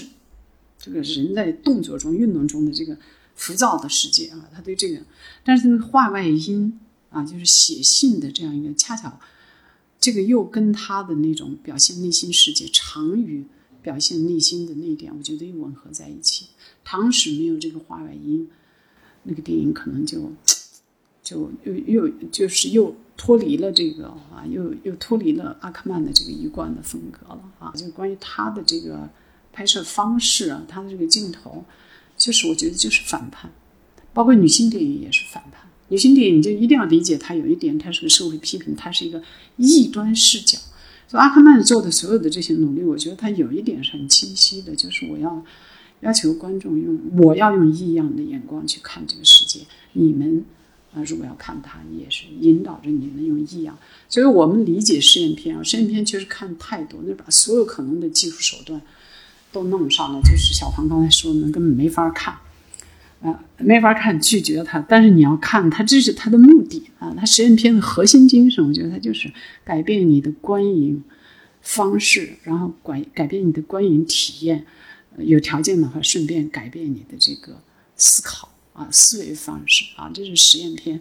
作为一种语言的探索。因为女性主义当时做的不光是在这个啊，德国的女性主义还做了一个，就是文字上的德德语是所有的名词都是要第一个字母要大写的。他们当时办了一个最早的，就是德国的那个著名的女性电影的刊物，也是欧美最早的一部。他那个刊物的时候，他们就在前面大概有十几二十期吧，尝试的就是把大小写去掉了。我后来需要这些资料，你就拿出来看。哦，天哪，太难受了！我我就你你在潜意识中已经养成的这个语言的判别能力，你一下通过那个大写，你就这个这个费劲儿，这个就后后来失败了就不改了。他们当时在做这种探索啊，所以我觉得阿克曼，呃，但是我最后我还是想强调，她是一个女性电影人。首先，既是作为一个个体。获得这样一种觉悟，产生这样一种高的高智商的这个痛苦啊！第一个，第一个楼梯咚咚咚爬到楼顶上，这也不是所有的女性都能做得到的。我觉得得益于啊，如果牵强一点说，可能说得益于他们那个时代，得益于这个女性运动、女性运动啊，用这样的方式去表达。他在这个很多电影中，还是具体的涉及到了这个女性的问题啊，就是当时的这个女性主义。关心的这些问题。呃，比如说母亲这个话题啊，我今天是最后一个电影看的是他的母亲。母亲这个话题在女性电影中也是一个女性电影、女性叙事吧，不光是电影啊，女性的这个小说、美术都有，它也是一个呃叙事的一个范畴啊，是一个题材。那么在女性主义的这个框架内，它有两个意义。那第一个就是反思型的女性主义有一个 slogan，就是说女性是父权的帮凶。啊，这是指什么？就是在过去漫长的历史中，父权作为意识一种意识形态，对女性的很多这个具体的压制啊，这个这那那那不说了，就是剥削呀、压迫等等等等，它最后具体的很多是由女性执行的啊。但是在这个中间执行的就是祖母、母亲、婆婆，这都是具体的执行者啊。我举个非常简单的例子，比如裹脚这个事儿。咱们大家都知道，裹脚啊，来自某某皇帝的爱好啊，在中国。但是最后你可以去考察一下，我相信几乎那个把那裹脚布缠上那个事都是妈妈干的，不是父亲去操作的啊。是在这个意义上，在七十年代的时候，大量出现了这种，就是他们这一代人作为觉悟了的女性，在写她和她母亲之间的这个冲突的啊。德国有一个女导演，也是柏林艺术大学电影学院的那个院长。啊，他也他有一个片子叫《饥饿年代》，这个饥饿年代就是我刚才说，就空虚年代，就精神饥饿年代。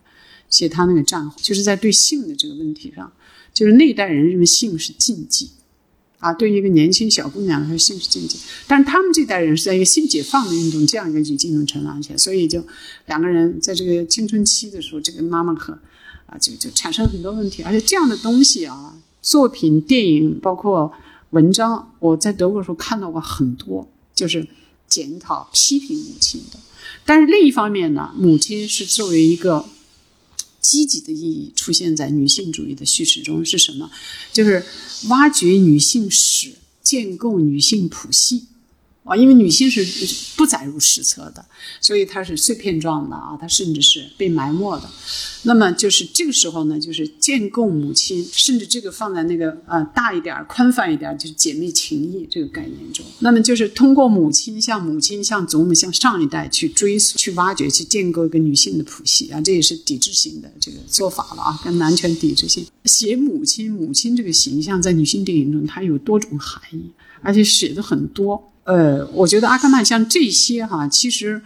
我觉得都是他是有意识的，或者在女性主义这个话语这个语境中，他也跟随着在做他的创作中，他是有意识。但是另一部分，我就是我刚才感觉，我觉得他写了很多。作为一个不要说我是不是女人，我作为一个正常的人，作为一个个体，嗯，说到不愿意贴标签这个事儿，我觉得可能很多人都不愿意贴标签，但是这个恰恰是女性主义带给他的这个权利。如果不是在那个允许女性创作、允许你像一个人那样的说话、发言、表达自己作为人的苦闷的时候，你是谈不上你是个人的。你怎么可以说我是一个？就是啊，就是很多导演都有这个。还有一个就是当时打压非常厉害，那个特罗塔就因为拍了那个《清醒疯狂》以后，男性批评界给弄得最后在德国待不下去，先逃到巴黎，又逃到意大利，在国外海外生活了十几年。一直到柏林墙倒了以后，九十年代以后，十多年他才又回到德国。他现在他当时也说过，我不是女性主义。其实他是特别地道的探索女性主义创作的，就是女性主义应该有哪些话题、哪些思考。那现在他公开承认，八十二岁还在创作。最近的一部片子是二二年，今年要问，今年已经八十八十一岁了。所以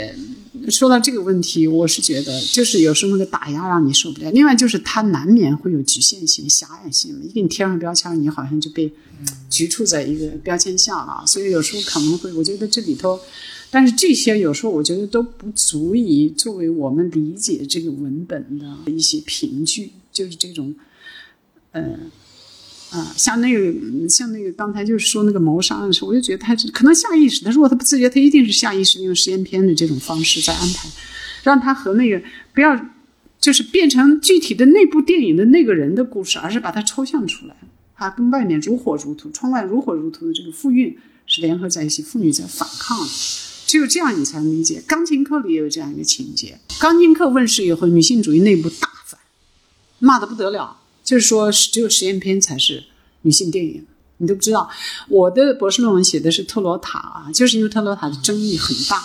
到我开题的时候，我导师还跟我说，导师一个女权主义，导师还跟我说。你写写这干嘛？就是不承认特罗塔尴尬到什么地步？就是男权批评他，把他骂的在德国待不住，但是女权主义坚决不承认它是女性电影。为啥？就是因为他没有拍实验片。特罗塔是法斯宾德那儿出来的，从演员出来，所以他是一直从就是他就是坚持，我不相信我用故事片讲不了女女性的故事，他就一直在拍。后来我说我一定要做这个论文，做完我导师还是觉得啊还是比较满意的，就是告诉他这样也好，这样也可以。所以从钢琴课诞生以后，我是坚定的认为老瓶可以装新酒，我们完全可以用大家熟悉的语言去装入女性女权主义的她的思想和她的。思考，这样才好交流嘛。你搞实验片，那个你还存在不存在？说到这儿，就说钢琴课里头有一个细节，是什么？就是大家都骂，我觉得坎宾是已经把这些都预见到了。艾达不是就跟她那个男朋友走了嘛？到了船上以后，那个小船上，到了海上那个小船，那个钢琴晃悠。艾达提出现在要沉琴，沉琴入海，不要这个琴了，沉琴琴成了负担了。过去他是把自己龟缩到那个琴里了，你看这个又跟阿克曼迎合了。我跟你们不说话，我就装哑巴。你要知道，阿克曼那个哑巴是选择来的。他女儿一再说，我妈妈到几岁以后开始不说话了，就原来他不是哑巴，选择性的哑巴也是我拒绝，就跟那个门缝上贴条子是一个道理。后来，结果呢，你们很多人就是没有注意到，就是船琴快要沉下去的时候，他突然把自己的脚主动伸进去，套到那个套子里，然后让琴连他一块坠入海中。这是不符合情节的，情节是他找到了自己的爱人，付出了血的代价，两个人现在被解放出来，奔向新生活了。结果你又，而且开始陈情也是为了让这个旅途变得啊亲密点，而且那个时候我们也理解，就是他要走出来了啊，那个时候已经表现出女性主义不再极端了，最终还是要和男性联手的，只不过是我要有选择啊，这个尊重女性的人，还是一个排斥女性的人，我跟这个尊重我的人。我跟他走了就很幸福，那么齐那个孤独的世界可以不要，但是他连着自己脚一块下去了。多次看到这儿，最初我也是不理解，后来就反复在想这个事儿。下去以后，他有一段在海里的独白，说这个世界单纯和大意是单纯和我的情相处的这个世界，曾经也是非常美好的，那是我的世界，就是不想否定。等于他去给这个琴送行了一下，然后又肯定了我跟琴单独在一起，拒绝你们外边这个世界，你们这个男权的世界是吧，我是肯定那个。但是我现在要上来去接受这个世界。影片的最后，他开始学语言，学我的丈夫的语言。他蒙了一个头，嘎嘎嘎，不再弹琴了，开始学她的丈夫的语言，还强调了一下。这不是要就是要沟通要联手吗？所以那个情节，那个就是从情节逻辑上很突兀的那点，我觉得他其实就是说再肯定一下。虽然我现在说要跟男人联手了，但是我还是要承认原来那个只待在情里的世界也是正确的。这个我觉得实际上是跟女权主义这个圈子其实是一个沟通。啊，是一个沟通，但是那个电影出来以后骂的人很多很多，就是说不搞实验片了。还有一个经典的一点，就是那个男的去跟他身体向他示爱，好，我正在弹琴，这个桌子底下突然冒出一个人来摸我的腿，就觉得这是什么意思啊？你看片你怎么搞起这个东西来了？啊，就是骂的也好，但是我现在觉得那还是一个很经典的，因为你还要现实的考虑问题嘛，对不对？你那那个那个那个那个所谓的女性主义到底是什么？真的就是女同性恋吗？这是这个是不太可能的嘛？所以你看到了这个九四九五年，这个巴特勒要这个消解性别啊，性别麻烦了，要消解性别，真的解决性别的问题，不是这个男人女人两性之间异性恋同性之间你高我低我高你低这种啊河东河西的斗来斗去的，你还是消解性别的啊，跨性别消解性别，那么最终才能解决这个性别的问题啊，所有的歧视啊不平等。嗯，所以我觉得就是这就像那个细节，就是你觉得它很突兀，但是它是有意味的。这恰恰是那种比较聪明的导演做的事儿啊。觉得阿克曼那个杀人的那个细节，我觉得他不能拍的前面铺垫过来说应该把这个人杀掉，就得突兀一点，这样才符合整个电影的这个哲学意义它是一个哲学电影啊，是一个关于妇运、女性要解放的一个哲学电影，就是个抽象出来的这么个东西。对，其实阿克曼，呃，他不是拍完这个拍了《安娜的旅程》吗？那部也是被骂的很惨。就大家大家大家看安娜·迪尔曼那么女性的一个片子，然后哎，忽然拍安安娜就变成比较自传性一点的东西去，大家觉得哎，你为什么不一直坚持女性的东西？不一直女权了呢？就忽然怎么变了呢？那你从我的城市里一下子首先看到的是他的这个自，他强烈的有这个自我意识，可能是不太擅长于就是把它故事化呀、形象化呀，弄得很细很细，把这些东西理得清楚吧？是不是这样的？所以他在女性电影中，他真的还是有点的啊，有自己的特点的，我觉得。嗯，但其实我觉得这个片本来在他的序列当中就是一个。很异类的存在，就是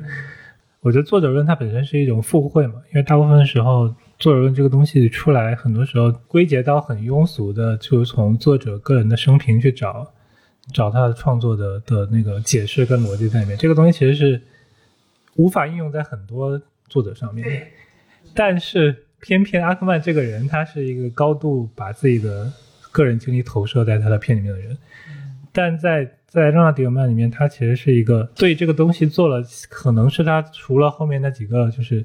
常规做商业片的作品以外，最最压制他这种。当然也不是说完全没有，肯定是有，因为他他的整个对这个女性状态想象都是从他自己的亲身经历来的。但是这个片本身就他是很奇怪的一个状态，他除了他自己的一些经历，他的直觉性的呈现之外，他其实还。融入了很多跟他合作的那些女性的想法在里面。就我们看那个纪录片的时候，有就是说，比如说具体这个厨房该做些什么事情，就是这个操作步骤的时候，他们是一群人一群女的在一起讨论的嘛。就是说，那个赛格说，我我记得我是这么做的。就比如说我们炸东西，我们要不是我们现在也很熟嘛，就是要什么面包糠什么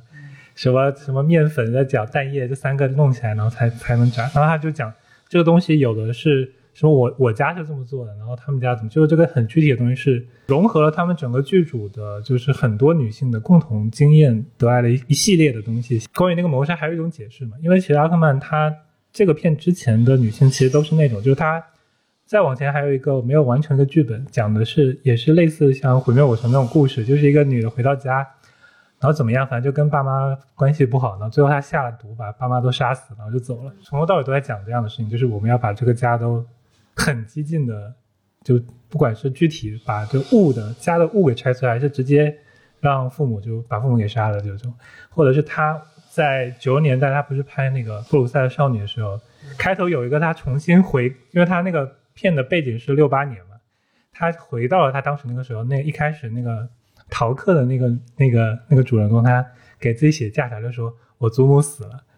然后什么我我我，然后我爸死，我妈死了，然后就就最后把他们都写死了，然后就因为他死了，我要去逃课。就他一直在想象，他就是就是整个彻底就是对父母对整个家庭的反叛的东西。所以这个东西，我就说最后这个这个都这个谋杀这个情节，可能还是一个就是他压抑了这么久，他最后还是要把他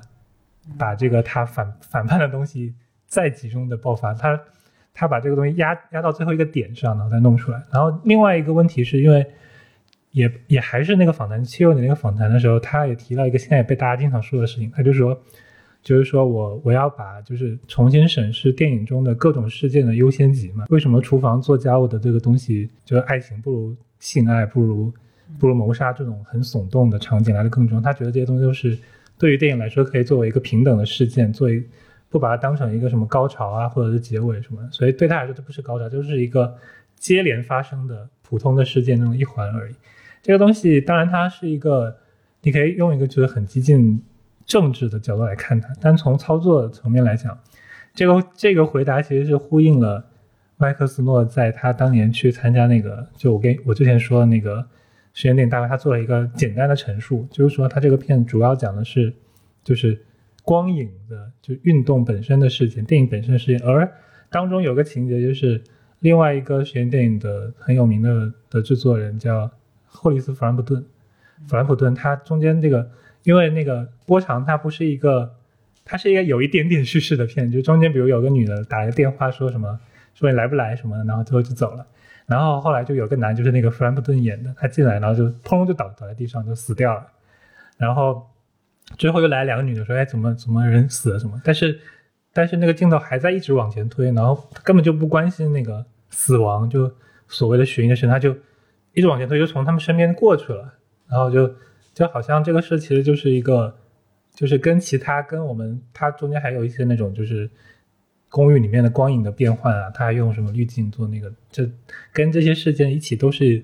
都是这里面的平等的一样的事情。这个观念本身就跟阿克曼他做，因为他说这个影片真正的结局并不是他一直提醒说这个片的结局不是谋杀嘛，而是他杀完然后坐那边又出来，然后就在那边端坐了。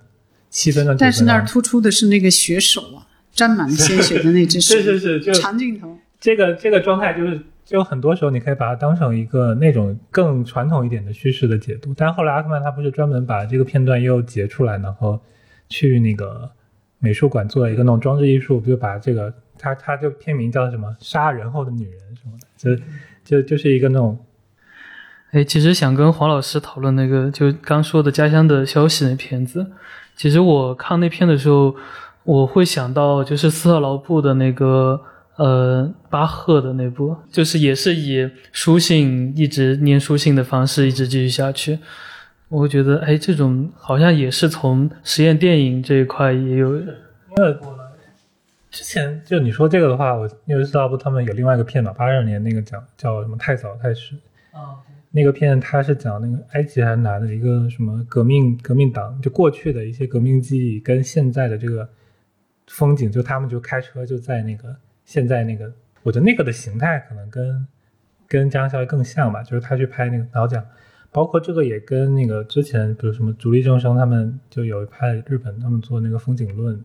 就风景论是一个跟电影没有关，好像应该是跟电影没有关系的一个。竹立正当时不是拍了一个讲杀那个。连环杀人案的一个纪录片，他也就是通过当通过当时的一个一些那种档案，然后他其实就是去拍，就是就发生过这个事情以后的那个现在怎么样的，就是拍风景嘛。这个东西其实可能是从夜与雾之类的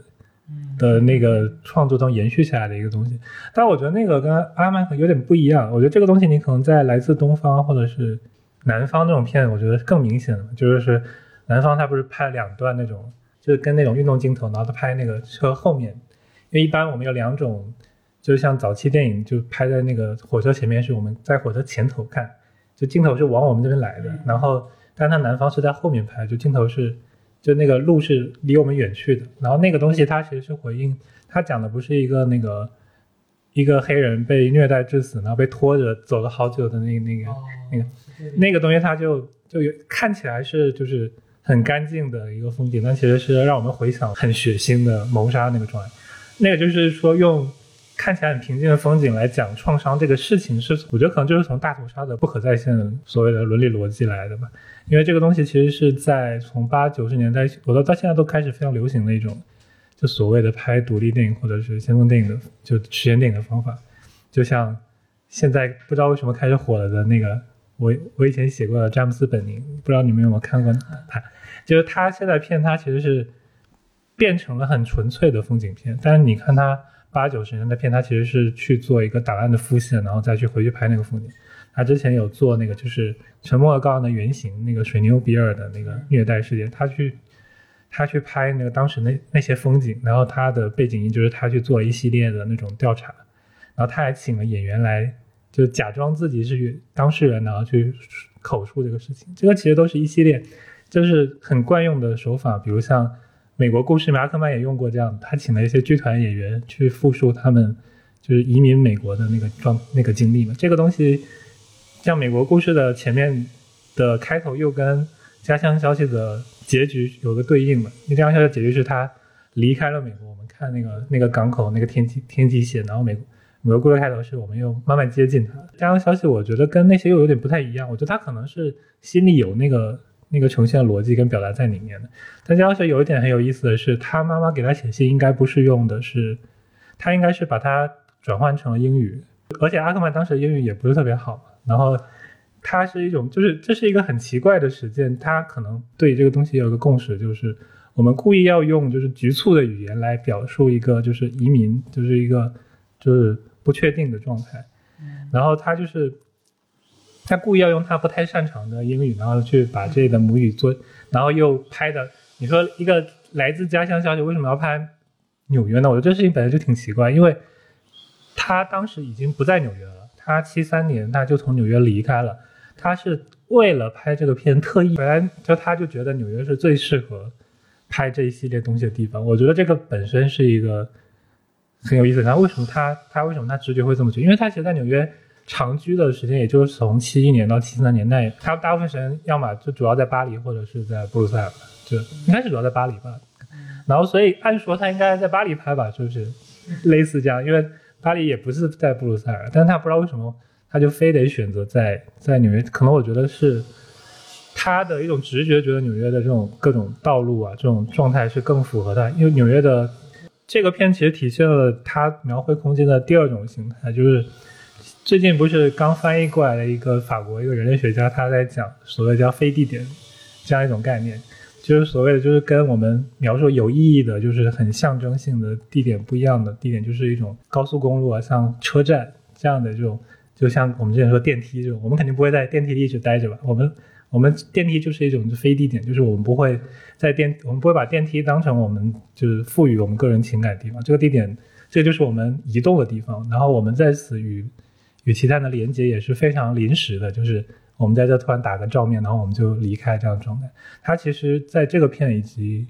安娜旅程的很大的一个一个部分里面，其实是有很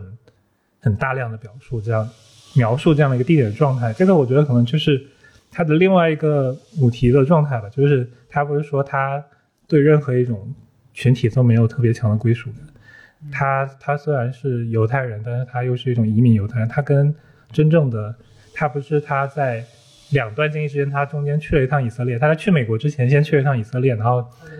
他在那待着，然后跟那些人就是说，我跟他们就很明显的说，我跟那些真正的犹太人在他们故土上不是一种人。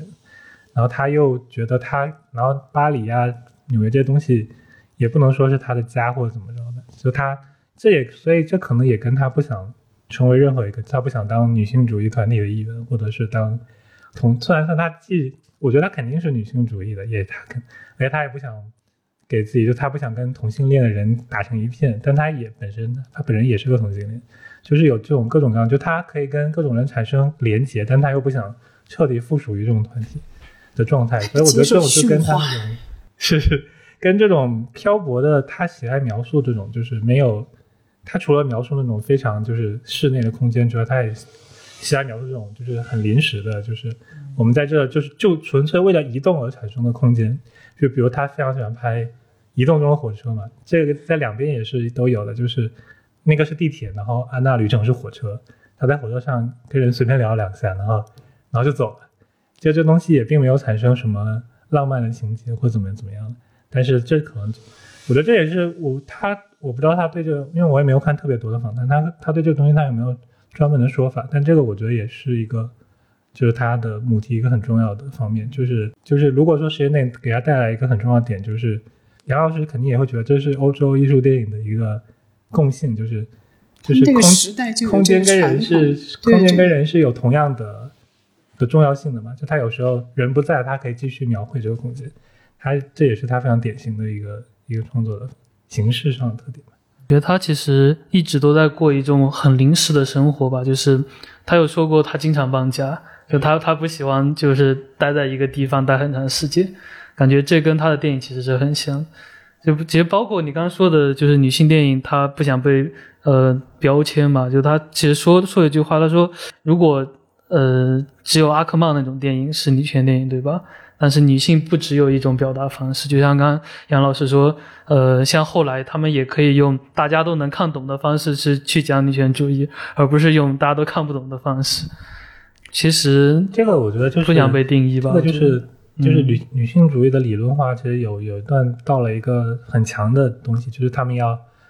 他们要直接拆掉所有的语言嘛，他们想要重新去做一套，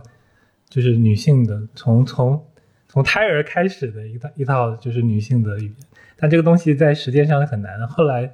后来的实践者可能更想从原有的就是主主导语言出发，然后去从内部慢慢拆解这个东西，去不断去反思这个原有主导语言的一个前提，就是它的所谓的父权化的前提或怎么样，然后再去重新思考我们要怎么样重新利用这个语言来表达这整套东西。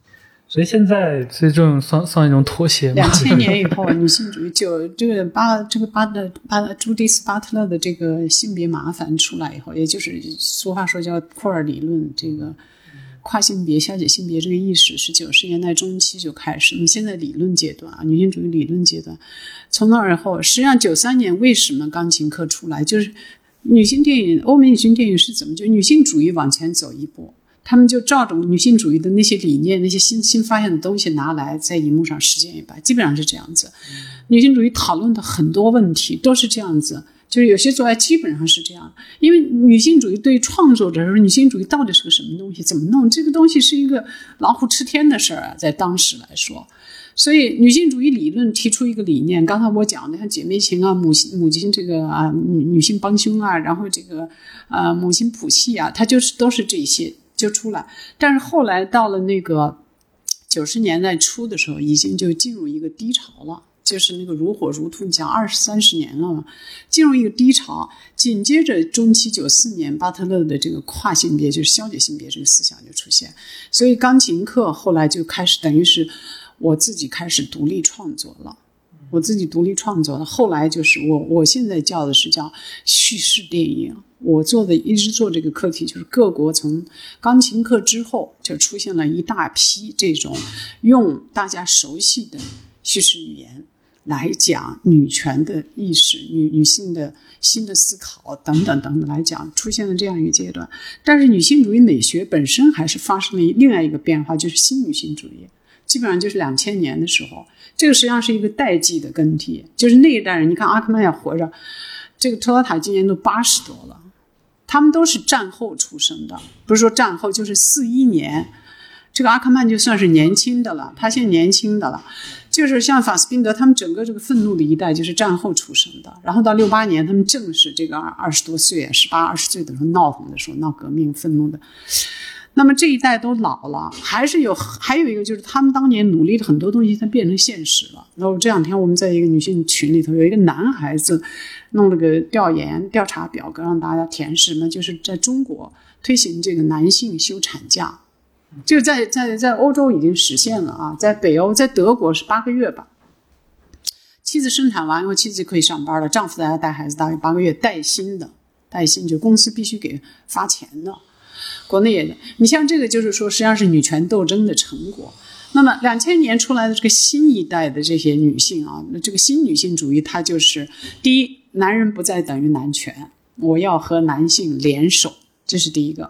第二个就是很多前一代女性主义忌讳的东西，他们也都在在，就是也有享乐主义也很厉害。还有一个很重要的一点就是，不再是狭义意义上的女权了。就是跟男权的对峙，就是纠结这个东西，而是和男人、男性联手面对父权社会现在给人类造成的这个共同的危机，那就是几大主要危机，比如说战争问题、贫困问题啊、环境保护问题、这个能这个能源和这个资源问题，然后其他的还有一些啊亚级的，比如说艾滋病啊等等的这些，就是所以两千年以后女女导演拍的。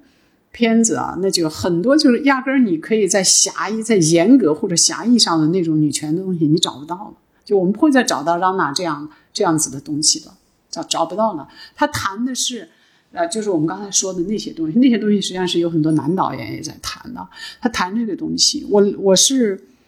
一七年、零七年。零七年我去了一趟科隆，我就跟想看片没看成，这一个屋子里把那个碟片就从底下一直抖到房顶上塞满了。你说我也是老虎吃天，就是历年送到他那儿去的这个参赛的作品啊，就没法看。后来我就跟他交谈一下，他说我们现在观念已经很宽泛，这个电影节接受的第一个前提是什么？就是你必须是一个女性，你只要是一个女性。然后呢，你拍的作品，我们给一个平台，这还是女权主义的。我们给女性导演、女性作家一个发言的平台，因为他在别别的地方很可能电影就没有办法放映，对吧？他说这一点是女权主义，但是你拍的内容呢，他们大概说审核一下，没有反动的就行了。就是所有题材很多很多，关心的话语也很多，但是我觉得就是。欧洲的这个女性啊，就这一代年轻的女孩子，她整个真的是就在妇运中长起来的。所有的大学里都有实体性的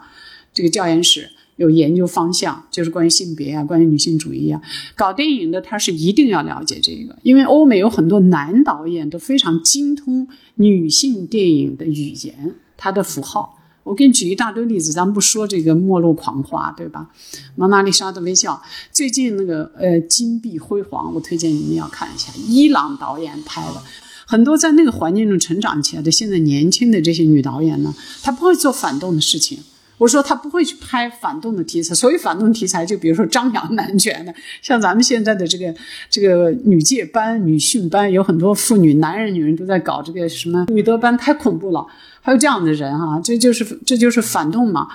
就是我觉得在欧美社会，他的女导演她不会出现这样的情况，所以她那个电影节就是很宽泛的，他就说女性拍的电影啊，我们会看一下，当然评奖那是另外一回事啊，那是你们去评去，就是我们这个平台是接受的，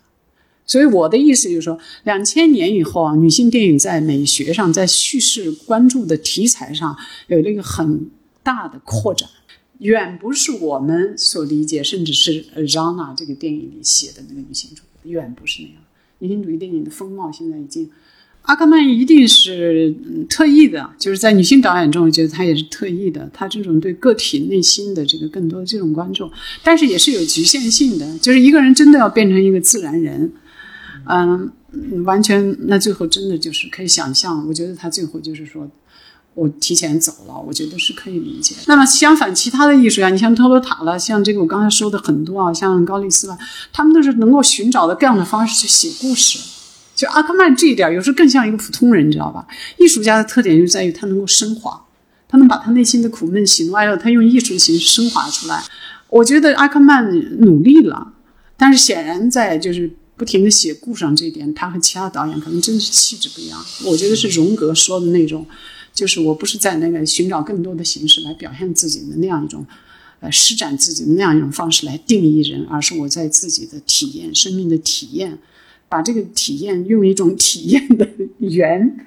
原形态或者原生态表现出来，这是我的看法。就我能把这种生命的体验用原生态的形式表现出来，啊，呃，也是一种办法哈。但是好像，那你说人到底是？怎么弄呢？他就因此把自己立起来了，啊，把自己变成了一个独特的一点。但是我觉得，作为一个对一个人来说，作为一个局限来说，如果换成其他的方式去创作，嗯，把这种能量能够具象化啊、叙事化，变成很多，比如说故事呀什么的。我我不想在这个中间做一个高低的评判。如果因此把阿卡曼评成影视一号的话，我是觉得，我是觉得有真的有不平 不平之音啊，我有不平的想法。呃，因为人不能总是去，只是去呈现这个原生态的这个苦闷生命体验的这个原生态的啊，所以我觉得这也是一个局限吧啊。但是人很聪明啊，还是很不错的。我觉得他。比较厉害的一点就是，呃，他不会像很多说我要去拍一个女权电影，就是我意识里面就是有个女权，就他本来活的就是活成了一个女权的样子，但是你没办法，他没有去刻意去做这个东西，就无意识的表达吧，感觉就像一种。他个人人生经历角，比如他母亲去世，他就失去了想表达的东西，甚至连他生存意义可能都丧失了这种状态。而另外一个就是说，所谓的就永远的女儿，其实就是。一种抵抗，就是社会想让你就是不要摆脱幼稚，就是上一代的女性总是想让你成为，不要再当女儿，不要当女儿，因为在法语里面 “fee” 那个词就是既是女孩又是女儿嘛，就是摆脱 “fee” 的状态，成为一个女人，成为然后，但是她就是可能就是永远在在抵制这个事情，而而如果她母亲存在的时候，她就可以永远的当这个女儿的这个，她就可以永远的。就是反抗社会想让她成为的那种女性的样子，而当她母亲过世之后，她可能就觉得，就是这个她的这个抵抗的这个怎么说呢？就帮她抵抗，也是作为她的一个一个护盾的一个这种存在，她消失了，所以她可能这也是她可能后面会去自杀的一个原因吧。但就我觉得这种东西也不能揣测，就是这只是一种一种解释。我会看她的就是最后一部嘛，非家庭电影里面。你看得出来，他一开始跟他母亲就聊的，他母亲状态还很好的时候，你能感受到他的心情其实是，嗯，就有你所说的，他还有反抗的力量的。但后来随着他母亲越来越衰弱，然后他的镜头就感觉就越来越远离，就远远的在看着他母亲在落下去。哦，刚看的时候就觉得他当时的心境其实就已经落下来了。他一开始还拿 Skype 什么的。跟他母亲说啊，我们的交流是无距离的，但是到他母亲衰落的时候，已经没有交流，就是他无法交流，就只能看他老下去。我觉得其实，我觉得父母离世本身对所有人来说都是一个很很重大的事。但我觉得，比如像你刚才所说，我觉得阿克曼他是就是有一种影像职责在里面，就是你看影像，你能完全能够感受到他的东西，而不是靠表演或者是人的状态，他就是通过那个影像直接给你的那个状态，你就。完全能够理解他他的那个心境跟那个，嗯，自杀的艺术家特别多，我就是觉得特别有意思。我有年就是我导师，我就查个资料，就找个人。我导师说，等着我给你，我也我这儿有个艺术家啊，先忘了是个画家还是个作家，说我给你找他的那个电，这这个联系方式啊。结果扒拉出来以后，呀不对，就说三天前那个自杀了。我导师我给忘了这个事儿，就是这样。然后很平淡的，还有一个他们艺术家，我不知道阿克曼的情况啊。我觉得从他拍影片的这个情况来看，他们那个艺术家跟中国的艺术家可真是不一样，那个过得很艰难的，生活很艰难。我可是真是知道很多艺术家真的就是在在贫穷状态。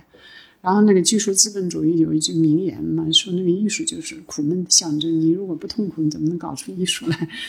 我在那，我记得有一次跟一个艺术家，一个老太太画家聊天啊，就说到中国的画家，我说可不得了，我们这儿的画家都是那 多少元货。哇，这是不是社会主义的优越性？我要到中国去。两千年的时候有一次在德国跟一个他，他这个普遍的，而且这也是个传统，就是艺术家过得很潦倒。